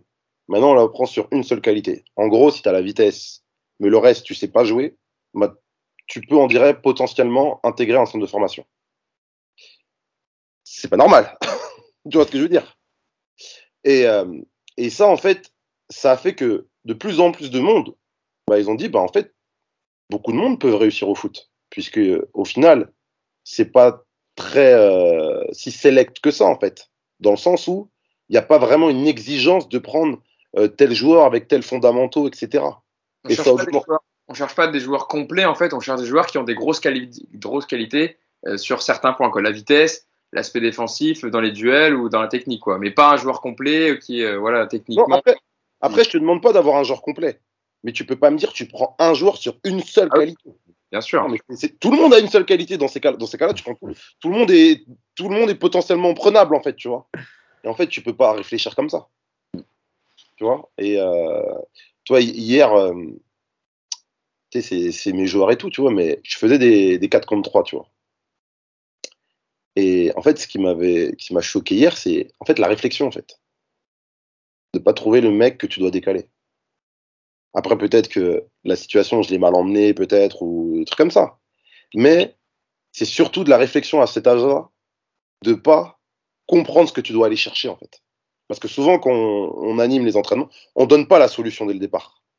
On voit comment ils procèdent, et après, on corrige certaines choses. Mais c'est à l'image, si tu veux, en fait, de ce qui se passe dans, même euh, tout en bas, c'est-à-dire quand tu as 10, 11, 12 ans, comment les joueurs sont formés. Euh, souvent, Yacine, on parlait du, présumé que tu mets avant-centre et défenseur central, comme ça, tu es sûr que l'autre va marquer des buts, l'autre, tu es sûr qu'il va l'arrêter, que tu vas gagner tes matchs. Comme ça, en gagnant tes matchs, tu te fais passer pour un super coach. Et tout ça, en fait, le problème, c'est que ça corrige pas le problème de comment tu sais faire une passe, euh, quel tempo. En fait, tu n'auras jamais de, dans notre façon de former, tu n'auras jamais de Busquets ou de Verratti, en fait. Ça, c'est sûr. Mm. Parce que tu vas dire non, ce jour-là, il fait rien d'exceptionnel, il joue les trois quarts du temps latéral ou il joue euh, derrière ou quoi que ce soit, alors que ce n'est pas forcément vrai. Mais c'est parce que dans la préparation, dans l'animation euh, du jeu, on n'aime pas ça en France, en fait. On préfère du jeu direct parce qu'on dit plus que le jeu direct, c'est un jeu qui, euh, qui a un sens. Alors que créer des décalages et tout, ben, visuellement, c'est peut-être chiant pour certaines personnes. Nous, ça nous fait kiffer avec Yacine. Hein. Mais a d'autres personnes, c'est. Euh... Ah, hein. Moi aussi, ça me fait kiffer, hein, les gars. Je préfère des joueurs de cette caractéristique-là que des mecs qui euh, sont bons que dans une seule qualité et qui n'ont pas de. de, T'en parles souvent, il y a Yacine dans le de QI foot qui leur mhm. permet justement de d'analyser, de, de, comprendre plusieurs situations dans, dans le jeu, euh, de faire le décalage au bon moment, la bonne surface de pied, euh, d'anticiper le déplacement de, de, ton partenaire. Donc tout ça, mhm des joueurs un peu plus développés intellectuellement. Après, après il y a aussi la, partie aussi des journalistes qui, entre guillemets, avec leurs notes, euh, l'autre il a marqué donc il est bon. L'autre, comme euh, il faisait euh, l'avant, l'avant, l'avant dernière passe, ben lui, non, ça, lui, il est pas bon. Lui, il a rien fait d'exceptionnel. Limite, je peux faire ce qu'il fait, donc tu c'est réducteur aussi, tu vois. Oui, bien sûr. Yacine, je te laisse la, la conclusion par rapport au livre. Est-ce qu'il y a, comment tu, Comment, quel argument tu donnerais pour, pour pousser les gens à acheter ce livre? Je rappelle, Les hors-jeux du football français, le coup de gueule d'un éducateur aux éditions Talent Sport. Bah, L'argument, c'est en fait, on va, enfin, il y a des parents où vous serez un jour parent, et je pense que euh, il faut connaître ce qui se passe dans un club de foot. Euh, et encore une fois, c'est parce qu'il y a quelqu'un qui m'a envoyé ce message justement euh, après avoir lu le livre et qui m'a dit Mon fils fait du foot, mais si j'avais lu le livre avant, je crois que j'aurais hésité. En fait, le but, il n'est pas là. Ouais. Intéressant, intéressant. Le but, il n'est pas là. Le but, il est de dire attention à tout ce qui se passe. Voilà. C'est pas parce qu'on vient voir votre fils à 8 ans en lui faisant croire qu'il a un talent fou et qu'il va être professionnel que ça va arriver. Parce que déjà, à 12 ans, ça se trouve, il va arrêter le foot parce qu'il en aura plus rien à foutre du foot et qu'il aura plus envie de jouer au foot. Euh, que le plaisir dans la progression, c'est important. Que vous accompagnez vos enfants, oui, mais c'est pas pour les pourrir à chaque fois qu'ils ratent quelque chose. Euh, l'éducateur, faut le respecter. Moi, je dis tout le temps quand je fais les réunions de début de saison, moi, je vais faire une équipe. Peut-être que les 40 parents là, si je vous demande l'équipe de France, vous allez 40 à avoir avec au moins un joueur différent. Donc ça veut dire que le football, c'est aussi subjectif. Par contre, moi, mon but dans mon travail, c'est d'essayer d'être le plus juste possible. Je ne veux pas avoir de choix à faire en fonction de, euh, tiens, tu as une voiture 7 places, super, pour le samedi, ça va être cool pour emmener les gamins. Donc toi, tu vas jouer. Voilà, mais ça, c'est ça, c'est grave, tu vois. Ouais, oui. Voilà. Et ensuite, c'est de prendre conscience de ce qu'est le football. Voilà. Mais aussi, encore une fois, sans détenir la vérité, de dire, hé les gars, à un moment donné, c'est nous qui avons les clés en main aussi pour améliorer les choses. Voilà. Il- On peut améliorer les choses, on peut faire mieux, mais c'est nous qui avons les clés. Parce que, comme pour l'histoire des diplômes, moi je me plains, mais je me suis battu. Je me bats encore. Mais moi, je connais plein d'éducateurs qui, ont- qui sont dans la même situation que moi. Et quand tu leur dis, bon, les gars, on se bouge, les mecs, ils disent, ah non, non, non, moi, je mets pas mon nom, ah non, non, non, moi, ceci, je veux pas me griller. Donc, à un moment donné, on a aussi ce qu'on mérite. Tu vois? Donc, il y a des, des problèmes. Il faut juste en être conscient. Et après, euh, il y a aussi de l'espoir en, en- en- en tout ça. L'idée, c'est vraiment de dire, prenez le foot comme un jeu, parce que, vite fait, 2 millions de licenciés, environ 700 joueurs professionnels. Bon, voilà, à un moment donné, quand tu fais le ratio, tu as compris que, oui, tu as une chance d'y arriver, il n'y a pas de problème, mais ça va être quand même très dur. Voilà, donc prenez d'abord du plaisir. Et aujourd'hui, le football, il est tellement quadrillé que croyez-moi, si vous avez du talent, vous passerez pas au. euh, avant, à mon époque, à moi, j'ai 45 ans, tu pouvais passer au travers parce que les sélections, c'était un peu bizarre, parce que les recruteurs, il n'y en avait pas dans tous les clubs, fallait être bon. Le jour où le mec de Monaco, il venait, fallait être bon ce jour-là. Voilà. Aujourd'hui, les mecs, ils, écument les stades. Ils ont plein de recruteurs. Donc, franchement, si tu as du talent pour passer entre les mailles du filet entre 13 et 15 ans, euh, faut vraiment pas avoir de chance, quoi. Bon, en tout cas, je me rappelle le livre de Yacine Les du football français, le coup de gueule indicateur aux éditions Talent Sport, avec euh, tous les sujets dont on parle depuis tout à l'heure. Je sais qu'il y a beaucoup de monde qui viennent souvent sur les podcasts, qui adore les, les commentaires de Yacine sur le Paris Saint-Germain. Bah là, vous aurez un gros coup de gueule, en tout cas un peu un pamphlet, et justement pour dire comment améliorer le foot en France, dans le monde amateur, et puis évidemment qui, re- ressurgit sur le monde professionnel. euh, dans ce dans ce bouquin que je vous conseille fortement d'acheter évidemment. Je voulais te remercier Nicolas d'avoir été avec nous euh, pour le, pour le podcast. Ça nous a fait extrêmement plaisir de, d'avoir, de nous avoir, de t'avoir avec nous pour parler de, tous ces sujets. Toi qui as participé avec Yacine aussi euh, au livre, tu l'as apporté euh, ton vécu et ton expérience et puis ta, ta carrière de, de, de grand joueur de football. Merci Nico d'avoir été avec nous. Merci à toi, Hugo. Merci pour l'invite, les gars. Eh, Et- au plaisir, hein. tu reviens quand tu veux avec nous pour parler, pour débriefer des matchs du PSG. Hein. PSG Bordeaux plutôt, ou PSG Monaco dans ce cas.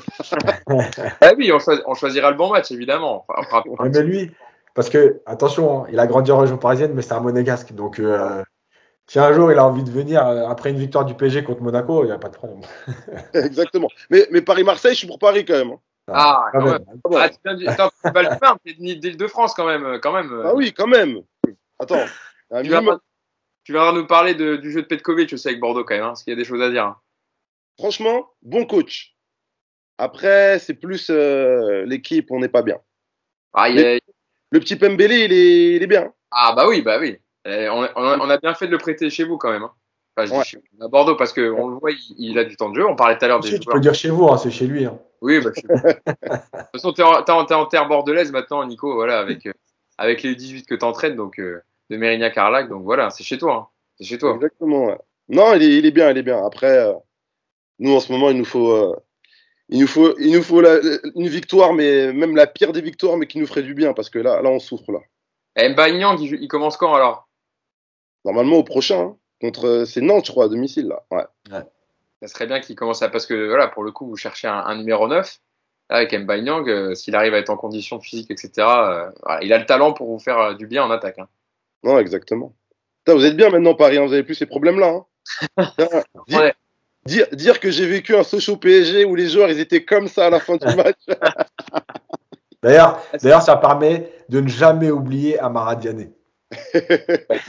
On le remercie encore tous les jours. Et voilà, moi, il m'a moi, moi c'est mon époque PSG, on va dire, et moi, il m'a fait rêver sur certains matchs parce que au-delà de son but contre contre contre Sochaux qui permet au club de pas descendre, il y a aussi son déboulé contre Rennes magnifique, etc. Il a mis plein de beaux buts euh, à Maradiané avec le Paris Saint-Germain. Et, Et, et- et- c'est grâce à ces joueurs-là que le Paris Saint-Germain on est là aussi parce que sinon. Je vais juste rajouter un truc, Hugo, c'est que une fois j'ai entendu Pancrate qui parlait avec un, je sais pas, c'était Sabri parisien, un truc comme ça là, et il disait que en gros une fois, Boukari, moi et lui, on n'était pas content que Paris, euh, ils allaient peut-être descendre. Ouais.